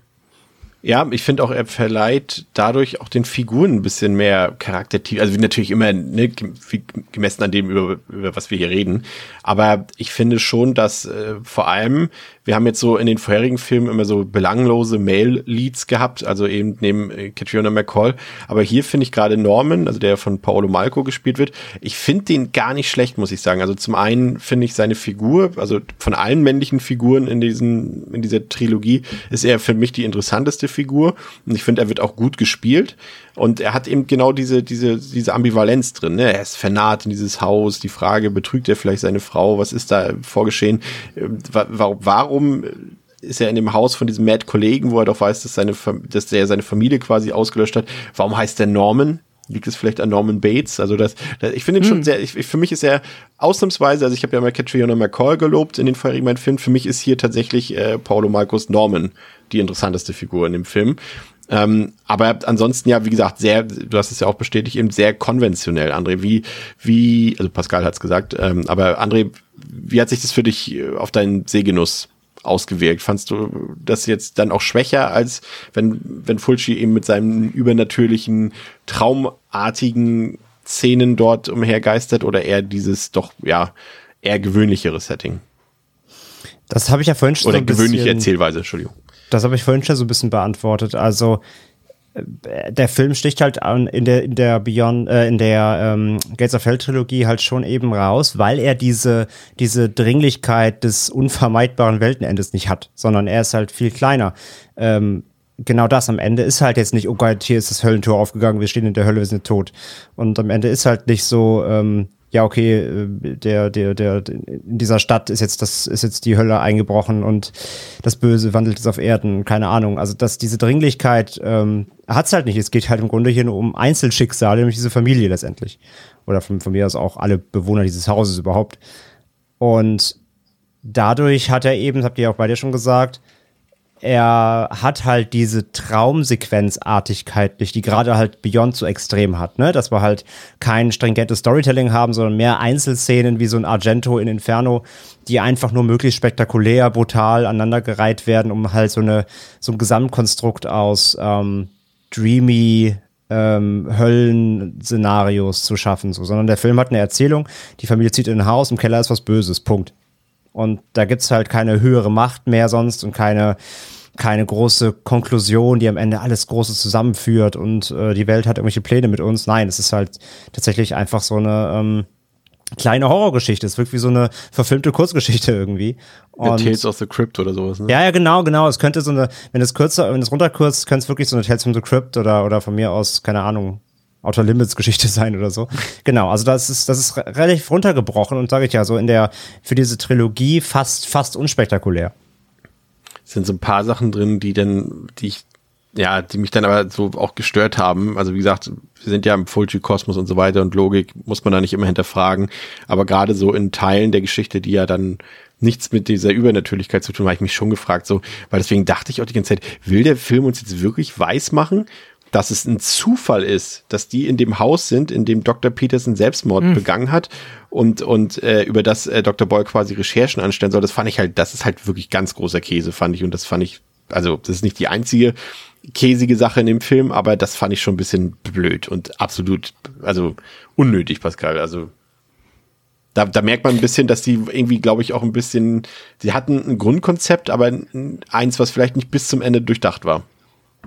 Ja, da stand ich auch ein bisschen auf dem Schlauch, wenn es so generell darum geht, dass die jetzt wieder in dieses Haus müssen, ähm, weil ich mir auch unsicher war, ob das jetzt irgendwie noch ein. Vor allem, Noch also ich dachte auch, das, also das, äh, ich dachte, sie wissen es die ganze Zeit, oder zumindest Norman, bis dann diese Szene kam, wo er dann, ach übrigens, und da dachte ich, hä, ich dachte, du wusstest das die ganze Zeit. So, also das, das also das, da hat, dadurch hat mich der Film verwirrt. Ja, das habe ich auch nicht ganz gerafft, auch nicht, was sie dann diese am Anfang spricht ja noch mal ähm, spricht ja Lucy dann noch mal darüber, dass er ja irgendwie auch noch zu der Beerdigung hätte gehen Ja. können von und ich glaube, das ist doch dann, es geht Das doch dann um den Peterson, ja. Peterson. Ja, und dann redet er aber darüber, was soll er denn der Frau sagen? Aber ich dachte, er, Peterson hat die Frau umgebracht. Ja. Das habe ich nicht gerafft. Oder ich weiß nicht, ob ihr das, ob Freundin? ich, Jetzt eine Frau? ja, Vielleicht hat er auch, ein, auch, ist er auch ein Ehebre, also auch, auch ein. keine Ahnung. Ich weiß nicht, André, hast du das gerafft? Ich habe das nicht ganz verstanden. Nee, muss ich auch sagen, das ist, das ist leicht Okay. an mir, an mir vorbeigegangen, aber glaube ich auch am Skript vorbeigegangen. Da gibt es später auch noch mal eine Szene ähm, mit dem Keller und dem Kind, aber da kommen wir später zu. Das ist, glaube ich, auch immer wieder verwirrt. Okay. Ja, ja, aber nee, da bin ich bei dir, Chris, oder was ihr auch beide sagt. Ähm, Ja, Ja. ich finde, ähm, äh, da ist es dann schon wieder, wo man sich da denkt, Mann, wie einfach brauchst du es denn noch? Also, dass man mal von vorne bis hinten alles nachvollziehen kann. Manu. nee, das, größte Plothole, das kommt äh, später noch. Vielleicht ist es auch das, was André dann meint. Ja, Norman hat auf jeden Fall auch rausgefunden, dass äh, besagte Freudstein der Dr. Freudstein ist, ein viktorianischer Chirurg, der für seine illegalen Experimente bekannt wurde. Und Norman will dafür dann äh, nach New York zurückreisen, um eben weitere Recherchen auf die Beine zu stellen. Und in der Bibliothek erhält er dann auch ein paar Audioaufnahmen von Dr. Peterson, ähm, dessen ja, die, die dessen Weg in den sogenannten Wahnsinn äh, dokumentieren und äh, noch weitere Informationen zu Dr. Freudstein, äh, kommen wir gleich noch drauf zu sprechen. Auf jeden Fall äh, zerstört Norman diese Aufnahmen und in der Zwischenzeit ist das Kindermädchen, also Anne, die von, äh, von Pieroni gespielt wird, ähm, die hört auf einmal Kinder jauchzen und, und wird dadurch in den Keller gelockt und äh, wird dort von Dr. Freudstein überrascht, äh, der an ihr einen schönen saftigen Kehlenschnitt äh, vollzieht, äh, würde ich mal sagen. Und Bob hat das irgendwie teilweise mitbekommen und erzählt auch seiner Mutter davon, die ihm aber natürlich keinen Glauben schenken will.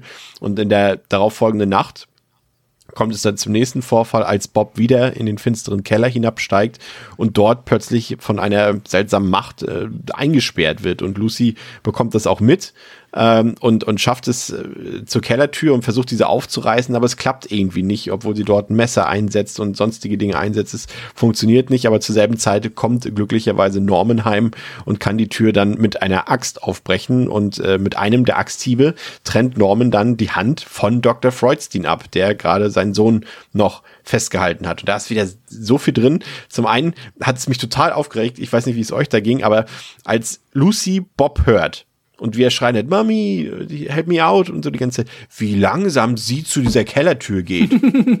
Was war das denn? Also die hat ja, also das war ja, also, naja. Das, ja, nee, das stimmt, ja. stimmt. Ganz seltsam, aber ja. Ähm, bei, hier natürlich wieder dieses Motiv, äh, als, als äh, Norman sich diese Tonaufnahmen anhört äh, von Dr. Peterson. Auch da hat man wieder dieses Gefühl, dass, äh, dass es ganz klar an Shining so ein bisschen, ja, Shining inspired ist das Ganze, ne? Was macht das mit Norman und wie verhält er sich dabei und ändert das irgendwas an seiner Psyche und so weiter? Das äh, ist hier so ein bisschen Halbgar, wird das hier aufgezogen, aber es ist definitiv drin. Schön fand ich ähm, die Szene, als Bob im Keller ist und diese, das mag ich immer, das gibt's ja noch ein paar andere Filme, italienische Filme, die das auch so machen, dieses andere, dieses dieses Eyes in the Dark, Glowing in the Dark Motiv, ne? Also das ja. Bild ist ganz dunkel und dann tauchen auf einmal diese Augen auf. Ich weiß nicht mehr, war das nicht in irgendeinem Argento-Film auch? In welchem? Ich habe hab die ganze Zeit einen anderen Film total präsent vor Augen gehabt, aber ich weiß nicht mehr welcher, der das exakt genauso macht mit diesen Augen in der Dunkelheit, aber ich weiß nicht mehr welcher. Ist es nicht auf dem Cover von ähm, Opera? Nee. Also auf, es war auf jeden Fall direkt. Es gibt in, auch in Inferno, meine ich, eine Szene mit so Augen. Oder war das Inferno sogar? Vielleicht war das auch Inferno. Ja, müssen wir nicht drauf rumreiten. Auf jeden Fall fand ich. Ah, aber auch doch, oft, ich hatte, also ich habe äh, auf dem DVD-Cover von Opera sind zumindest zwei Augen im Schwarzen. war nicht ganz falsch. Also auf dem Cover mag sein, aber ich meine jetzt im Film. Mm, ja, ja, nee, ja, klar, ich weiß. Aber, aber finde ich immer, ist ein ganz guter, also ich, ich mag das. Aber ja, ich finde ja. die, Augen, die Augen, die Augen hier wirken bis, ich finde die ein bisschen comichaft. Ja, also nicht, ja, gruselig also nicht. Ich finde sie nicht komplett gruselig, ich finde sie, ich finde sie ein bisschen, bisschen campy irgendwie. Ähm, aber trotzdem ist eine nette Szene. Ja, doch, kann man machen. Aber die wirken irgendwie, irgendwie sind es die falschen Kontaktlinsen. Irgendwas, irgendwas haben die, wo ich nicht sage, okay, das creept mich jetzt krass aus, oder das ist eher so ein bisschen. Es waren nicht die Kontaktlinsen aus The Beyond, so viel ist klar. Ja, schade. ne, es, die, die, wirken irgendwie so ein bisschen lustig fast oder ein bisschen, ja, drüber. Äh, weiß ja. ich, kann ich ganz schwer beschreiben, aber die wirken für mich jetzt nicht so, dass ich mich erschrecke oder, oder grusel, sondern die sind so ein bisschen, ja, okay. Was natürlich auch hier wieder Motiv ist, was äh, wiederkehrt quasi von den vorherigen beiden Filmen, ist natürlich äh, das Motiv dieser Unterwelt. Ne? Also irgendwas in der Tiefe befindet sich, äh, sei es jetzt der die Katakomben in Dunwich, sei es der Keller des Hotels in The Beyond oder hier in naja, okay, sei schon mal verraten, in Freudsteins Labor quasi, ne? Also es ist immer irgendwas, was unten ist, unter der Erdoberfläche. Das finde ich auf jeden Fall noch interessant. Auch, dass das, ich weiß nicht, ob es euch da auch so ging, ich fand, auch wenn es ja, ich finde, das Haus hat sehr viel Ähnlichkeit mit dem Hotel gehabt, vom Innenleben. Und äh, ich bin mir jetzt nicht sicher, ob es auch dieselbe Soundstage war, quasi, die da benutzt wurde in Rom für das Innenleben. Kann durchaus sein. Auf jeden Fall ist das Bibliothekenset tatsächlich identisch mit dem aus The Beyond. Mhm. Also als dort der äh, die Spinnenszene. Die ist quasi, das ist dieselbe mhm. Bibliothek, wie die, die hier auch verwendet wurde. Das ist halt ein Innenleben quasi auch wieder auf einer Bühne in, in Rom quasi oder auf dem Nachbau sozusagen. Aber es ist auch hier wieder ein paar Sachen bei, da also warum sucht Dr. Boyle quasi auf, auf, auf, dem, auf einem Friedhof nach der Grabstelle von Dr. Freudstein, obwohl sie doch schon wissen, dass die Grabplatte von Dr. Freudstein in einem Haus drin ist? Also das hat er doch sogar seiner hier äh, ähm, Lucy erklärt. Und das sind so Sachen, die verstehe ich einfach nicht in diesem Film. Warum so offensichtliche Sachen wie auch das, was wir eben schon besprochen haben, einfach dann so falsch im Film auftauchen. Ich verstehe es nicht. Also irgendwie drehbuchmäßig muss man sagen, ist es nicht so geil. Ja, das habe ich auch nicht gerafft. Aber was ich cool finde, ist der Keller generell. Also, das ist ähm, schon ein stimmungsvolles Setpiece. Aber Sorry, ist jetzt nicht das, was du angesprochen Doch, hast, doch, aber passt schon. Aber ähm, dann, dann, dann frage ich dich gleich direkt, warum sind sie nicht einmal auf die Idee gekommen, mehr als fünf Meter in den Keller zu gehen, um Freuds warum Labor früher zu entdecken? Warum gehen sie immer nur die Treppe, bleiben dann stehen, egal ob das, ob das Bob ist, ob das Anne ist, ob das sonst wer ist. Mhm. Sie gehen immer die Treppe runter, gucken einmal, ah ja, und dann war's das. Aber anstatt mal fünf Meter weiter zu gehen, dann hätten sie, wäre der Film nach fünf Minuten zu Ende.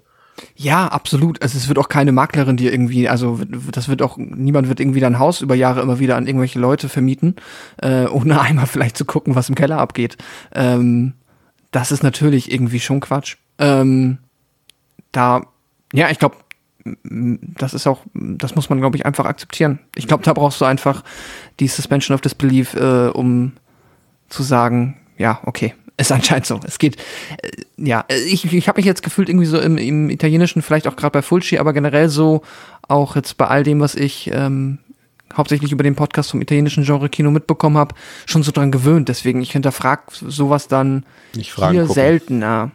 Ja. weil so ich, das Gefühl habe, dass es darum immer nicht so geht. Es geht, also äh, ich möchte ich möchte zumindest noch verstehen, worum es geht, aber es ist nie gefühlt so sehr der Fokus darauf, dass alles, was die Figuren machen, Ja. einem irgendwie logisch erscheint. Ja, Auch ja, wenn es manchmal dann schön wäre, weil manchmal denkt man sich, okay, es wäre jetzt nicht schwer gewesen, das irgendwie noch mal so ein bisschen bisschen glaubwürdiger darzustellen, aber mein Gott. Mach halt irgendwie was, äh, das habe ich auch deswegen nicht verstanden, weil Fulci das normalerweise ja macht, die hätte man ja einfach sagen können oder in einem Beisatz erwähnen können später, ja und irgendeine mysteriöse Kraft hat uns immer wieder zurück ins Haus gezogen, vom Keller weg oder irgendwie sowas, deswegen konnten wir nicht weitergehen oder irgendwie sowas, irgendeine Begründung, irgendeine schwachsinnige, aber äh, nee, hier ist es einfach, äh, ja, ein Plothole. Und das hat mich in dem Fall dann auch ausnahmsweise wirklich mal ein bisschen genervt, weil ich dachte, Leute, geht doch einfach mal tiefer rein. So, das ist auch so, da unten ist, die, das Ja, ja. ist das Labor von fucking Dr. Freudstein. Das, als man später mehr davon sieht, das ist halt auch obvious die ganze Zeit und das hätte man einfach viel früher entdecken können irgendwie. Aber naja, ja. wie soll's. Und der Einzige, der sich dann traut, ist Bob, der alleine als kleiner Junge nachts in den gruseligen Keller geht, in dem er vorher schon ähm, eingesperrt, nee, gar nicht wahr, da wird er zum ersten Mal eingesperrt, aber der vorher definitiv schon Schiss vor diesem Keller hat. Das ist auch ich meine, so gut, da ist auch der Kopf von, von, von, von äh, Anja Pironi äh, ihm entgegengekommen. Ne? ja, Deswegen ist er wieder. stimmt. Siehst du, genau, das ist übrigens die Szene, die ich meine. Das macht Genau. auch komplett keinen Sinn. Ja, also nicht in der, nicht, also nicht in der, wenn wir, wir haben die ganze Zeit davon geredet, dass der Film eher bodenständig ist im Gegensatz zu den letzten beiden Teilen. Aber das sind mir die Momente, wo ich bedenke, okay, was, was möchtest du mir jetzt sagen? Möchtest du doch sagen, dass das hier alles halt wieder ein bisschen dreamy ist? Oder willst du halt jetzt einen handfesten. Willst du damit sagen, dass der Film hier vielleicht kopflos agiert? Uh, gewagt, gewagt, Chris. Ähm, ja, nee, also es ist halt, wir sehen halt vorher, wie gesagt, in einem äh, mit sehr schönen Effekten versehen, wie eben der Haushälterin da der, äh, ja, der der Kopf abgetrennt, zerschnitten wird, sehr, sehr brutal, sehr blutig, sehr eklig. Und äh, ja, dann geht der Junge eben runter, er hört was, er geht runter. Ähm, dann fliegt ihm von hinten quasi, dann rollt der Kopf von ihr ihm entgegen, von oben, wo er gerade herkommt, rollt an ihm vorbei, er schreit und rennt dann wieder die Treppe hoch und hinter ihm kommt dann Dr. Freudstein. Also, Frage natürlich, wie, woher kommt dieser Kopf? Ja, also hat den wer geworfen? Wenn ja, wer? Ähm, kann Dr. Freudstein sich beamen? Äh, Gibt es zwei Dr. Freudsteins und einer steht immer hinter der Tür und wirft Köpfe? Ähm, ist das halt, wie gesagt, wieder so eine dreamy Sequenz, die man nicht hinterfragen soll? Ist der Kopf einfach halt da, weil, es, wir, weil wir uns wieder in einer Art Zwischenwelt befinden, sobald man den Keller betritt? Ähm, oder macht es halt einfach überhaupt keinen Sinn und Fulci ist es auch einfach wieder scheißegal, einfach der Effekt ist geil, Punkt. Ähm, das, und mit letzterem kann ich halt wieder könnte ich halt wieder leben, wenn der ganze Film wieder diese Beyond-Atmosphäre hat, dass du immer nicht weißt, was, ne, du musst mit allem rechnen und so, dann ist es cool. Aber der Film ist halt zu 90 Prozent gerade, gra ganz gerade erzählt, abgesehen davon, dass ein Typ im Keller wohnt, der sich Leichenteile sammelt, aber, ne, so rein von, vom Ablauf her ist der sehr geradlinig und handfest erzählt. Aber dann kommen so Szenen rein und das ist dann leider, das geht halt nicht. Also entweder gehst du halt voll batshit crazy wie vorher in den Filmen, in den anderen Gates of Hell Teilen oder du bleibst halt mal ein bisschen gesetzter, aber dann eben so punktuell nur so sowas reinwerfen, was halt einfach logisch vom Ablauf her vom Drehbuch keinen Sinn Sinne macht. des Wortes. ja, was halt vom Ablauf her logisch keinen keinen Sinn macht, nicht erklärbar ist, da sto stoße ich mich dann doch leider dran. Ja, aber lustigerweise ist es bei, gibt's, ist diese Szene die einzige Begründung dafür, warum zumindest Bob nicht tief in den Keller geht, weil er eben dann Angst hat, weil der Kopf runterrollt. Also da haben sie zumindest da, dafür mal eine logische Begründung, auch wenn die dann wieder, äh, ja, inkonsequent ist. Naja, äh, schließlich äh, gelangt auf jeden Fall die ganze Familie dann in den Keller und nun gehen sie dann tatsächlich auch mal ein bisschen weiter und äh, finden dort unter anderem die verstümmelten und zerstückelten Leichen vom Kindermädchen, von der Maklerin und von dem Pärchen vom Intro des Films und äh, dazu allerlei chirurgische Gerätschaften und offenbar ist dies, äh, wie vorhin schon erwähnt, Dr. Freudsteins Labor und auch äh, Freudstein selbst ist dort äh, in einer ja, ich sag mal, verwesten, dezent zombifizierten Version und äh, es kommt dann heraus, dass Freudstein sich regeneriert äh, durch die Blutzellen seiner Opfer und dadurch konnte er eben sagenhafte 150 Jahre alt werden. Und Norman greift dann den Doktor an mit einem Messer woraus, worauf aus dessen Körper quasi verrottetes Fleisch und Madenquellen, ihr kennt es, Fulci eben, und zur Strafe bekommt. Norman dann von ihm die Kehle aufgerissen und anschließend rammt auch Lucys Kopf in den Boden. Und äh, der kleine Junge, also Bob, der versucht zu flüchten. Und dabei bekommt er dann natürlich unerwartete Hilfe von dem rothaarigen Mädchen May und ihrer Mutter Mary Freudstein. Und äh, diese führt die beiden Kinder dann äh, quasi aus dem Keller raus und in eine Geisterwelt, in der der Film dann auch endet. Und äh, André, da haben wir das doch wieder. Das Ende ist doch wieder richtig schön Fulci-haft konfus, so wie es sein muss, oder?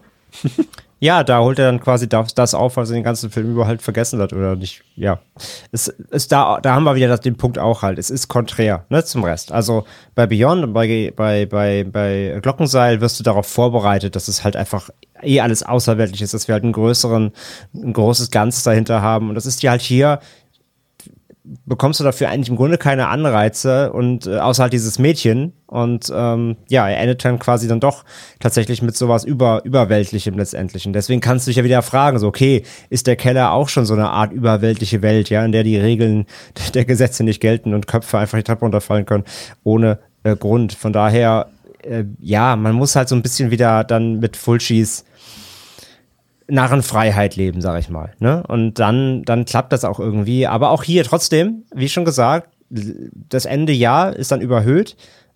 Aber eben diese, diese Größe, diese Art von Wow, und, und das stand eigentlich auf dem Spiel und darum geht's. Und ne, also das, das gibt's halt trotzdem ja irgendwie nicht. Also das Ende ist eher fucking tragisch. Ne? Also die Eltern des Kindes sterben halt einfach. Ja. Und das Kind wird dann mit rübergenommen in eine scheinbar Geisterwelt und geht halt dann mit den Menschen weg, die auch vorher schon umgebracht wurden in diesem Haus. Und letztendlich ist dann auch wieder die Frage, ne, also ist der Junge jetzt quasi, ist das ein Zeichen dafür, im übertragenen Sinne ist der Junge gestorben? Und wurde umgebracht und man hat es halt nur nicht gezeigt. Ja. Ähm, was ich immer so deute halt, also der Junge wurde auch getötet, aber du Finde ich auch, ja. Fulci zeigt es halt nicht on Screen, sondern leitet das dann damit über eher in so einen äh, Afterlife-Ending irgendwie, was ja dann für den genau. Jungen fast ein bisschen wholesome wirkt, dass er dann da zumindest mit diesen ähm, mit den beiden weggehen kann. Aber letztendlich glaube ich halt schon, dass äh, die Message halt ist, der Junge wird auch gekillt. Ist halt wieder wahnsinnig deprimierend, das Ende, ne? Auch gerade bei allen drei Filmen. Das, ja, das kriegt er auf jeden Fall hin, ja, genau. Ja. Es ist halt nur eben nicht passend eigentlich zu dieser, zu dieser Reihe, so dass dann am Ende doch irgendwie halt, wie gesagt, das, das, das große ganze Weltenende irgendwie bedroht ist, sondern es ist halt eigentlich eine sehr kleinteilige Story. Ja. Was, was mir gefallen hat, ist auf jeden Fall, Pascal, das Design von Dr. Freudstein. Also ist jetzt nicht krass äh, einfallsreich oder so, aber er hat so ein leicht äh, insektoides Aussehen, mhm. so ein bisschen. Mhm. Er ist auch überall verwundet und trotzdem ist er stärker als all die Menschen dort, mit denen er kämpft. Und auch äh, natürlich hat er wieder diese, äh, es kommen irgendwo wieder Maden raus, was natürlich sich die Insekten ja auch bei Fulci durchziehen. Aber das ganze Design von ihm, muss ich sagen, ähm, fand ich richtig, richtig gelungen. Und ich mochte es auch, dass es uns dann auch wirklich, also da hat es sich gelohnt, dass es so lange nur angetriggert wurde, aber zurück, zurückgehalten wurde und wir dann quasi erst im letzten Viertel sozusagen ihn wirklich zu Gesicht bekommen. Und ich finde, es hat sich gelohnt. Voll. Also das Design finde ich auch klasse. Auch dieses, ich musste auch direkt an irgendwie sowas, ähm, ich habe ein bisschen an die Fliege auch gedacht, halt dieses, ja, ja leicht insektoide Gesicht, das, ähm, Das ist cool, das ist auch vor allem kreativ. Das ist jetzt einfach nicht just äh, another Super Zombie oder halt ähm, ja irgendwie Frankensteins Monster. Eigentlich ist es genau das, another Super Zombie. ja, aber also, du weißt, was ich meine. Er sieht jetzt nicht Ja. aus wie ähm, einfach nur ein, ein heftiger Zombie, sondern er, er ist, äh, er ist Fulcis, kreativ, wir's Fulcis einfach so. Wobei ich auch, Genau. wobei ich auch Ja, nicht ja, ganz genau. verstanden habe, warum er eigentlich so zombifiziert sein muss. Also sollte sich, sollte er sich nicht wieder so quasi in einen Mensch verwandeln, wenn er gut genug Menschen get also getötet Also hat? 150 Jahre, also man hat ja schon mal. Menschen gesehen, die irgendwie 110 Jahre alt sind. Und die gehen ja noch nicht in die Richtung, in die Dr. Freudstein geht optisch. Ähm, Und auch wenn da jetzt 40 Jahre zwischenliegen und er hat ja auch schon äh, quasi äh, Blutzellen von jüngeren Menschen zu sich genommen und auch schon des Öfteren, scheinbar, weil alleine dieses, äh, dieses Intro spielt wohl ja auch ein paar Jahre vorher mit dem, mit dem jungen Pärchen. Also er müsste jetzt eigentlich auch schon wieder in dem, wie du schon sagst, in dem Verjüngungsprozess sein, aber den sieht man ja gar nicht eigentlich. Nee, nee, also auch wie er sich verhält und bewegt und rumstöhnt, ist ja komplett zombieartig. Ähm, deswegen, ich dachte immer irgendwie, okay, müsste er dann nicht irgendwie vielleicht dann im Finale halt dann plötzlich wieder ja eher menschlich aussehen, Ja. wenn diese Verjüngungskur dann wirklich wirken sollte. wieder eine Frage der Logik, ne? Irgendwie nicht so richtig drin. Ich, ich bin, was mich interessiert, ähm, da, darüber ist man sich auch uneins, ist so ein bisschen die Namensgebung, äh, weil in Freudstein steckt natürlich zum einen, könnte man meinen, Frankenstein drin und äh, natürlich auch Sigmund Freud. Ähm, das kann natürlich sein, dass das damit zusammenhängt, aber es kann allerdings, ähm, so stand es zumindest in dem großen Fulci-Buch, auch ein Joke auf den italienischen Filmexporteur äh, Michael Freudenstein oder Freudenstein ähm, sein, der sehr wohl bekannt ist in der italienischen Filmszene und auch ein Bekannter oder Freund von Fulci war und sie sich einfach nur einen Gag auf ihn erlaubt haben. Ähm, ich sag mal so, wäre beides nett, beide Varianten. Ich dachte bei, ich dachte bei Freudstein, ich habe tatsächlich, das, das, ein bisschen diese Thematik haben wir auch schon mal angesprochen, so bei Fulci, aber hier musste ich auch früher irgendwie, dachte ich immer so, okay, Freudstein, und er ist so ein Arzt, der irgendwie Leuten Sachen abschneidet und so weiter. Da hatte ich immer so ein bisschen den NS-Bezug. Ich dachte immer, so, da, da, muss ich, da dachte ich immer so genau so ein bisschen, ist das so eine Mengele-Anspielung, dass da so ein halt so ein kranker deutscher Arzt ist, der irgendwelche Experimente macht?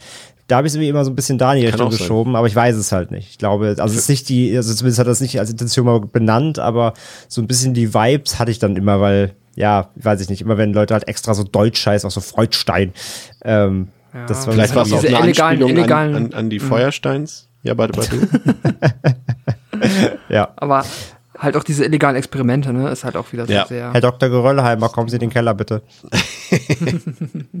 Ja, stimmt, Pascal, ja, genau, das könnte eben genau, aber wäre wär jetzt auch ein abgenudeltes äh, Klischee, aber damals war es das ja noch gar nicht so, ähm, dass das schon so durchgespielt wurde. Könnte auch sein, ja. Auf jeden Fall gibt's da, glaube ich, ein paar Interpretationsmöglichkeiten. Was ich schön fand, war eben hier, dass dann aufgeklärt wird, dass Norman es eigentlich gar nicht böse meint ähm, und, und er ein Guter ist und auch seiner Familie zu Hilfe kommen will und die Familie dann, also im Climax quasi auch als Ehepaar wieder richtig äh, vereint sind, aber sie scheitern eben. Und das ist halt dieses Deprimierende, finde ich, ne, eigentlich gut und die Familie ist vereint, sie hat wieder zusammengefunden und so weiter.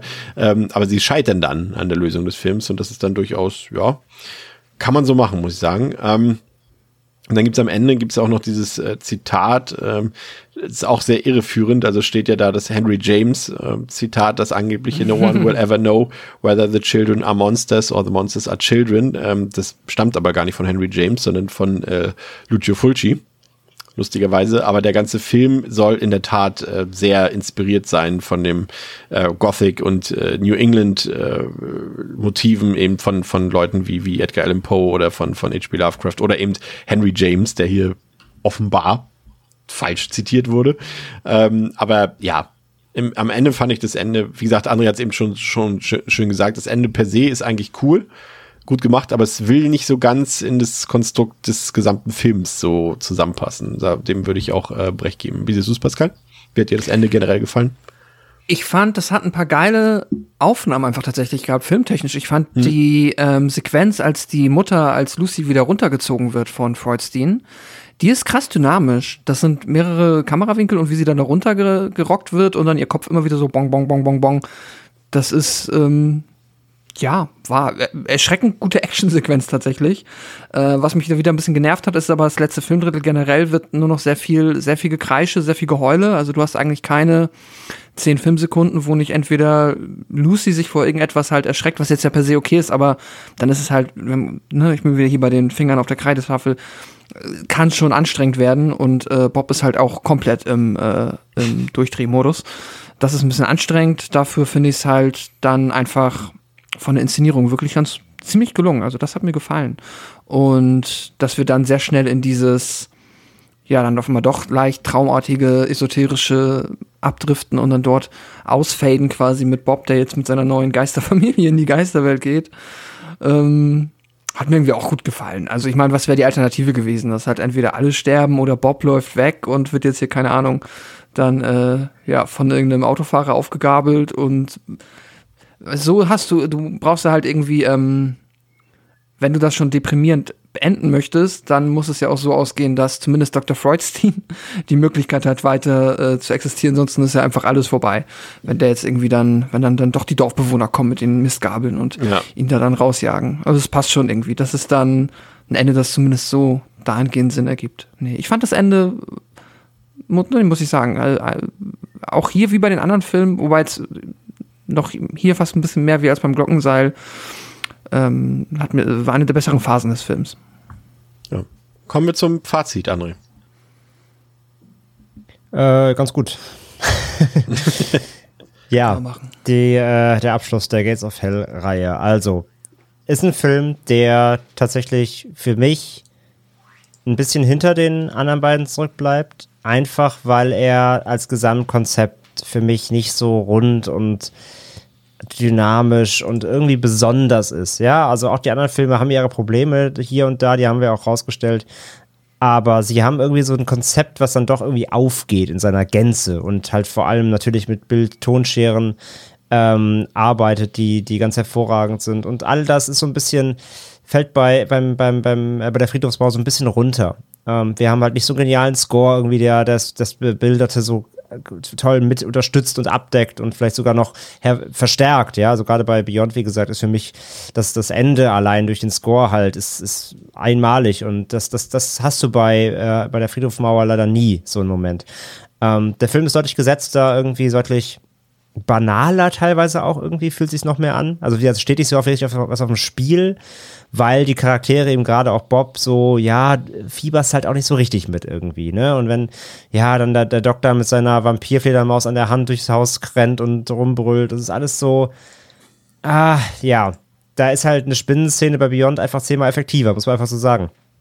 Und finde auch, dass der Film sich dann auch in seiner Erzählung, gerade in der im Mittelteil, so ein bisschen auch verstolpert. Er ist auch super knackig, zieht sich dann aber doch ganz schön, weil ihm da so ein bisschen die, High, die, die, die Highlight-Szenen fehlen. Ja, es gibt eben nicht diese, diese ähm, wahnsinnigen ähm, Fulci-Momente, die er einfach so reingleiten lässt, sondern er bleibt dann echt in einer ganz konventionellen Erzählung hier und da. Und wenn das, wenn Bob dann wieder über den, über den, ähm, diesen kleinen Friedhof schlendert und zum zehnten Mal das Grab von der äh, Mrs. Freudstein oder Miss, was, was ist, wenn man verheiratet war? Mrs., Mrs., Miss? Miss, glaube ich. Äh, Wie ist das nochmal, wenn man verheiratet war? Ist, dann ist es Mrs., oder? Oder Miss? Mrs. Ich glaube Mrs., ne, genau. Von der ja, Mrs. Ja. Freudstein zum zehnten Mal sich angucken und wieder May kommt und bla bla bla bla. Das ist alles ganz schön auch äh, verschleppt und doppelt sich auch teilweise ohne Grund. Und wie gesagt, ähm, haben wir schon auch rausgestellt, dass Bob eben einen sehr großen Teil des Films ausmacht, ohne aber eigentlich so einen richtigen, ähm, so einen richtigen Bezugspunkt zu haben, beziehungsweise er zieht die Story jetzt auch nicht hinter sich her, sondern ähm, es schleppt sich halt so ein bisschen durch. Und das merkt man dann eben schon. Ähm, gegenüberstehen aber wirklich äh, krasse, äh, gute Kills, muss man sagen. Also der Gore ist hier wirklich sehr, sehr ähm, drastisch und auch effekttechnisch, denke ich, schon so mit das Beste in dieser Reihe rein handwerklich jetzt, wie gesagt, ich finde bei Beyond greift dann alles zusammen. Hier für sich genommen ist der Gore dann aber auf jeden Fall nochmal ein Stück raffinierter, auch wieder richtig schön ausgespielt und wie völlig übertrieben und unnötig lang hingestellt. Aber ja, das ist eben Fulci dann. Ähm, das funktioniert super, es ist schön gritty, schön eklig. Äh, da kriegt man auf jeden Fall das zu sehen, wenn man da auf den Gore hofft. Der ist da. Und ja, letzten Endes ähm, ist dann eben alles um Dr. Freudstein selbst. Wie gesagt, das gefällt mir ganz gut. Ich mag ihn auch so als Antagonist, so das funktioniert. Und äh, das Ende ist eben dann auch wieder schön pessimistisch, aber mir fehlt dann eben auch so, wie gesagt, diese, diese, Drastik, diese Drastik und Dringlichkeit der beiden Vorgängerfilme, weil wir uns ja immer noch in dieser, ja, in dieser Reihe befinden, die nun mal äh, so als, als äh, Gesamtkonstrukt irgendwie zusammengehören soll. Und da fällt dann eben hier, finde ich, äh, die Friedhofmauer als letzter Film so ein bisschen runter, wenn man sie so als wirklich als Trilogie sehen will, die sie ja per se nicht sind. Aber ähm, sie, er entfernt sich dann doch sehr weit von dem, wofür die anderen beiden Filme eben gestanden haben, wenn wir da über Ende der Welt und Co. reden. Das fehlt halt hier alles. Es ist, wie gesagt, letzten Endes wie so eine kleine Horror-Kurzgeschichte, die hier eben ähm, ja, in knapp 90 Minuten erzählt werden. Von daher, ich mag den Film, aber für mich ist er eben dann auch jetzt nicht der große Wurf und fällt, wie gesagt, hinter den anderen beiden ab. Von daher bin ich dann letztendlich bei gut, trotzdem gut gemeinten drei von fünf. Ja, würde ich mich weitestgehend doch anschließen. Ähm, muss ich gar nicht viele Worte zu sagen. Also ich finde, der, da du ja, also das Verhältnis fällt dann natürlich bei dir ein bisschen anders aus, weil du The Beyond natürlich auch äh, als herausragend äh, größtenteils eingestuft hast, was mir nicht so ging. Ähm, und bei mir sind eigentlich alle drei Filme so mit ein bisschen Abstand noch zu Glockenseil, der mir von allen dreien am besten gefällt. Aber so grundlegend finde ich die eigentlich alle drei so auf einem, einem Niveau. Ähm, und ich finde auch, deswegen passt der Film eigentlich auch ganz gut, gliedert sich da ein, aber inhaltlich nicht ganz eben, weil wir es hier doch eher mit einer etwas geerdeteren Story in Anführungszeichen zu tun haben, ähm, der einen anderen Aufbau hat, der hier deutlich langsamer aufgebaut ist, sich dadurch aber auch mehr Zeit lässt, um ein bisschen was über seine Figuren zu erzählen. Ähm, du, hast es gesagt, die, die, die Gewalt, die man letztendlich auch sehen will, wenn man Fuji-Film sieht, die sieht hervorragend aus, sind schön getrickst, äh, es ist sehr ausgiebig, also da kommt man auf jeden Fall auf seine Kosten, ähm, hat die, die besten Spezialeffekte für mich aus diesen drei Filmen. Ähm, aber ja, irgendwas hat so ein bisschen gefehlt, irgendwie, äh, versucht irgendwie auch mit dem Ende einfach nochmal das nochmal sich selbst zu zitieren, so ein bisschen mit diesem deprimierenden Ende, aber ohne, dass es denselben Impact hat, wie du eben schon gesagt hast, wie jetzt eben bei The Beyond eben, der dann doch noch ein bisschen mehr nachwirkt. Aber wirklich schlecht macht der Film auch nichts. Also wirklich da würde ich sagen, ein paar Fragen bleiben eben offen, die eben in den anderen Filmen eben durch irgendwelche übernatürlichen Dinge erklärt werden konnten. Ähm, und hier einfach im Nichts stehen und einfach unlogisch dann letztendlich sind im Drehbuch. Also da hat man sich nicht so viel Mühe gegeben, das äh, zu kaschieren wie in den anderen Teilen. Aber in der Summe ist das ein sehenswerter Fulci-Film. Ähm, aber wie gesagt, auch dieser Teil gehört für mich lustigerweise alle drei nicht, äh, gehören für mich nicht zu den besten Filmen, die äh, Fulci in seinem Repertoire hat. Äh, da kommen noch ganz andere Sachen, die wir hier noch nicht besprochen haben. Ähm, von daher von mir auch ähm, drei Sterne, wie schon bei The Beyond. Pascal. Ja, was bleibt mir übrig zu ergänzen? Nicht viel, da wir uns heute tatsächlich, glaube ich, sehr einig sind und auch äh, ja ähnliche Stärken und dann Schwächen im Film erkennen. Da ja geht's mir wie euch. Ich finde auch für mich, dass der Film jetzt in dieser Trilogie auch für mich gar nicht mal so kleinem Abstand, jetzt vielleicht nicht in der Wertung, aber dann zumindest in, sag ich mal, dem, was den Film außergewöhnlich macht, irgendwie hinten ansteht. Also wenn ich jetzt auch ähm, Friedhofsmauer äh, Glockenseil, Entschuldigung, ähm, ganz ordentlich fand und auch definitiv ein Stück besser fand, fand ich ihn vor allem irgendwie außergewöhnlicher, einfach aufgrund seines Settings, seiner Atmosphäre und in der Kombination mit dem Soundtrack, der halt wirklich so wichtig ist für die ersten beiden Teile dieser Trilogie, ist der Film halt jetzt ähm, doch eine ganze Ecke unspektakulärer. Was nicht unbedingt schlimm sein muss, weil es kann immer noch ein guter und ein solider Horrorfilm sein. Und irgendwie ist es das auch für mich. Ähm, ich finde auch, der hat seine Hängermomente, der zieht nicht so krass durch, der hat kein überragendes Pacing, der hat einen nervigen Kinder, eine Kinderfigur, die ähm, ja durch die durch den Dub einfach nicht besser gemacht wurde, sondern wahrscheinlich sehr viel schlimmer. Und das macht es dann teilweise leider auch anstrengend jetzt aber auch nicht unguckbar, ist dann am Ende irgendwie dann alles in Ordnung. Es gibt ein paar Highlights. Ich mag Dr., also ich mag halt vor allem das Ende. Ich mag den Dr. Freudstein und ja, ich, ich muss sagen, ich hätte mich, ich habe mir noch über, auch obwohl wir sind oft genug auf dem Friedhof, aber ich habe mich irgendwie, dachte ich, da kommt noch ein bisschen mehr Friedhofscamp irgendwie mit auf, keine Ahnung. Vielleicht ein Zombie aus dem Grab oder irgendwas, I don't know. Ja, das war fast ein bisschen. Ja nur die Friedhofmauer. Obwohl ja, die ist nicht weiß. zu sehen. Eben, also so gerade auch die Mauer ist dann ja noch, das ist ja, naja. Wo ist die egal. Mauer? Wo Ja, ist meine wo ist die Mauer? Mauer, Ja, aber genau. eben, ne, so eine Szene wie auch im Glockenseil, halt so eine Beerdigungsszene, der hat hier super reingepasst. Ja. Und halt mal so ein, so ein, ich meine, wenn wir schon über den Friedhof reden, genauso, so ein vernebelter Shot über den Friedhof, das gibt's Mhm, halt hier gar nicht, ne? Das Also ist lustig, ne? es gab in den anderen beiden Filmen mehr Beerdigungen als hier zusammen. Ja, das stimmt, genau. Ja. Also das, was man so ein bisschen vom Cover und vom Titel erwartet, bietet der Film eigentlich gar nicht. Nee, nee, das stimmt. Das Cover ist auch geil. Äh, Das Cover ist super, Das Beste ja. am Film. Ja. Ähm, ja, äh, es ist dann mal wieder auch soweit. Ich, ich gebe dem Film auch drei von fünf Sternen. Ich finde den äh, komplett genie. Also, ich habe den gerne geguckt, das ist alles in Ordnung, aber ich muss schon sagen, der ist jetzt halt. Ähm, hier fehlt mir irgendwie das Außergewöhnliche, so das Spektakuläre. So, da ist dann, vielleicht, wenn ich den jetzt, äh, vielleicht tut's dem Film auch nicht gut, dass man ihn jetzt in dieser Trilogie als letztes guckt. Wenn man damit vielleicht öffnet, gibt es einem vielleicht noch ein bisschen mehr. Weiß ich nicht, werde ich vielleicht ein andermal herausfinden, aber ja, ich bin auch bei drei von fünf Sternen. Wunderbar. Ich bin sehr gespannt, Pascal, ähm, was du nächste Woche zu sagen hast. Ich freue mich wirklich sehr. Ich aber auch. Ähm, da werden wir nämlich äh, dann ähm, einen anderen Fulci-Film besprechen, der nichts mit dieser Trilogie zu tun hat. Äh, der, sag ich mal, ja, manche würden sagen, der schockierende Höhepunkt in Fulcis Karriere, nämlich The New York Ripper. Oder der berühmt-berüchtigte Höhepunkt, können wir auch so sagen. Da äh, wird es äh, einiges zu diskutieren geben. Mir fällt übrigens gerade noch was äh, ein. Ja, Ich glaube, ich, glaub, ich habe halt wieder, ich glaube, habe ich, ich, ich habe, glaube ich, vorhin wieder im Zusammenhang mit dem Score, habe ich wieder von einer Bild-Tonschere, glaube ich, gesprochen, oder? Fällt mir gerade wieder auf. Ähm, da hat mir ein, ein Hörer geschrieben, das ist falsch. Und da möchte ich direkt wollte nochmal reinspringen. Äh, Ich glaube, das wird wieder falsch verwendet, denn Montage. Nee, nee, nee. Also was ich ja meine, ist, glaube ich, ja trotzdem klar. Ne? Also ich meine halt, wenn, also dass der Score halt äh, nicht, nicht gut, nicht, nicht mit den Bildern harmoniert. Das will ich quasi ja sagen. Kommt ja, Nicht glaube ich. oder, oder wenn es harmoniert. Ist ja egal. Also ich rede Ja. vom Bild und Score-Zusammenspiel. Wie funktionieren die zusammen? Ja, also bei Beyond fantastisch, hier eher weniger. So, das ist ja der Punkt. Hat man ja, glaube ich, auch verstanden. Aber der Begriff to äh, Bild-Tonschere, der beschreibt das aber gar nicht. Das hat mir, das hat, der wurde ich mal korrigiert. Das fällt mir gerade aber erst wieder ein. Deswegen habe ich, glaube ich, wieder falsch verwendet heute. Denn Bild- Bild, nein, nein, Bild-Tonschere ist ein, tatsächlich ein Begriff, ein komplett gesetzter Begriff aus, ähm, aus der Nachrichten- und Dokumentarfilmbranche. Wenn man quasi jetzt Bilder zeigt im Dokumentarfilm, aber der Sprecher sagt was ganz anderes. Also der redet über Eisbären und im Bild sind aber Koalas. Dann stimmt die Bild-Tonschere nicht. Das heißt aber, ähm, also das, was ich meine, dass der Score die Bilder gut untermalt, passt nicht zu diesem Begriff. Das wollte ich nur kurz mal richtig stellen. Ich habe es wieder falsch verwendet.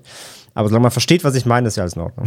Okay, achso, ich dachte, du klärst uns jetzt noch auf, wie es wirklich heißt. Da hätte ich jetzt, das wäre jetzt mein Tipp gewesen, dass der Bild- und Tonschnitt passt. Also, weil es über, aber. Das ist ja die Technik. Was André macht, ist ja eine, eine Bewertung oder eine Einordnung. Genau, ich mache eine Einordnung, da, wie sich das anfühlt. Dafür gibt es, glaube ich, gar keinen Begriff. Ja, aber den suchen wir bis zum nächsten Mal. Da gibt es Genau. bei New York Ripper einige Szenen, wo du das Wir, äh, gebrauchen wir, erfin wir erfinden einfach einen. Ja. Ja. Wunderbar. Ja, danke nochmal für die Aufklärung an dieser Stelle. Tolle Community da draußen, ähm, der ihr gerne auch noch etwas tiefgründiger beiwohnen könnt, indem ihr ähm, unserem Discord-Server beitritt oder mit uns über Twitter und Instagram in Kontakt treten könnt. Das soll es für heute gewesen sein. Ähm, an dieser Stelle, ich muss, muss es jetzt nochmal erwähnen, weil ähm, ich so begeistert war, guckt euch äh, den neuen Top Gun-Film an. Wollte ich an dieser Stelle nur beiläufig nochmal erwähnen. Ähm, bis zum nächsten Mal bei Devils and Demons mit Pascal, mit André und mit mir, Chris. Danke fürs Zuhören. Ciao. Tschüss. Tschüss.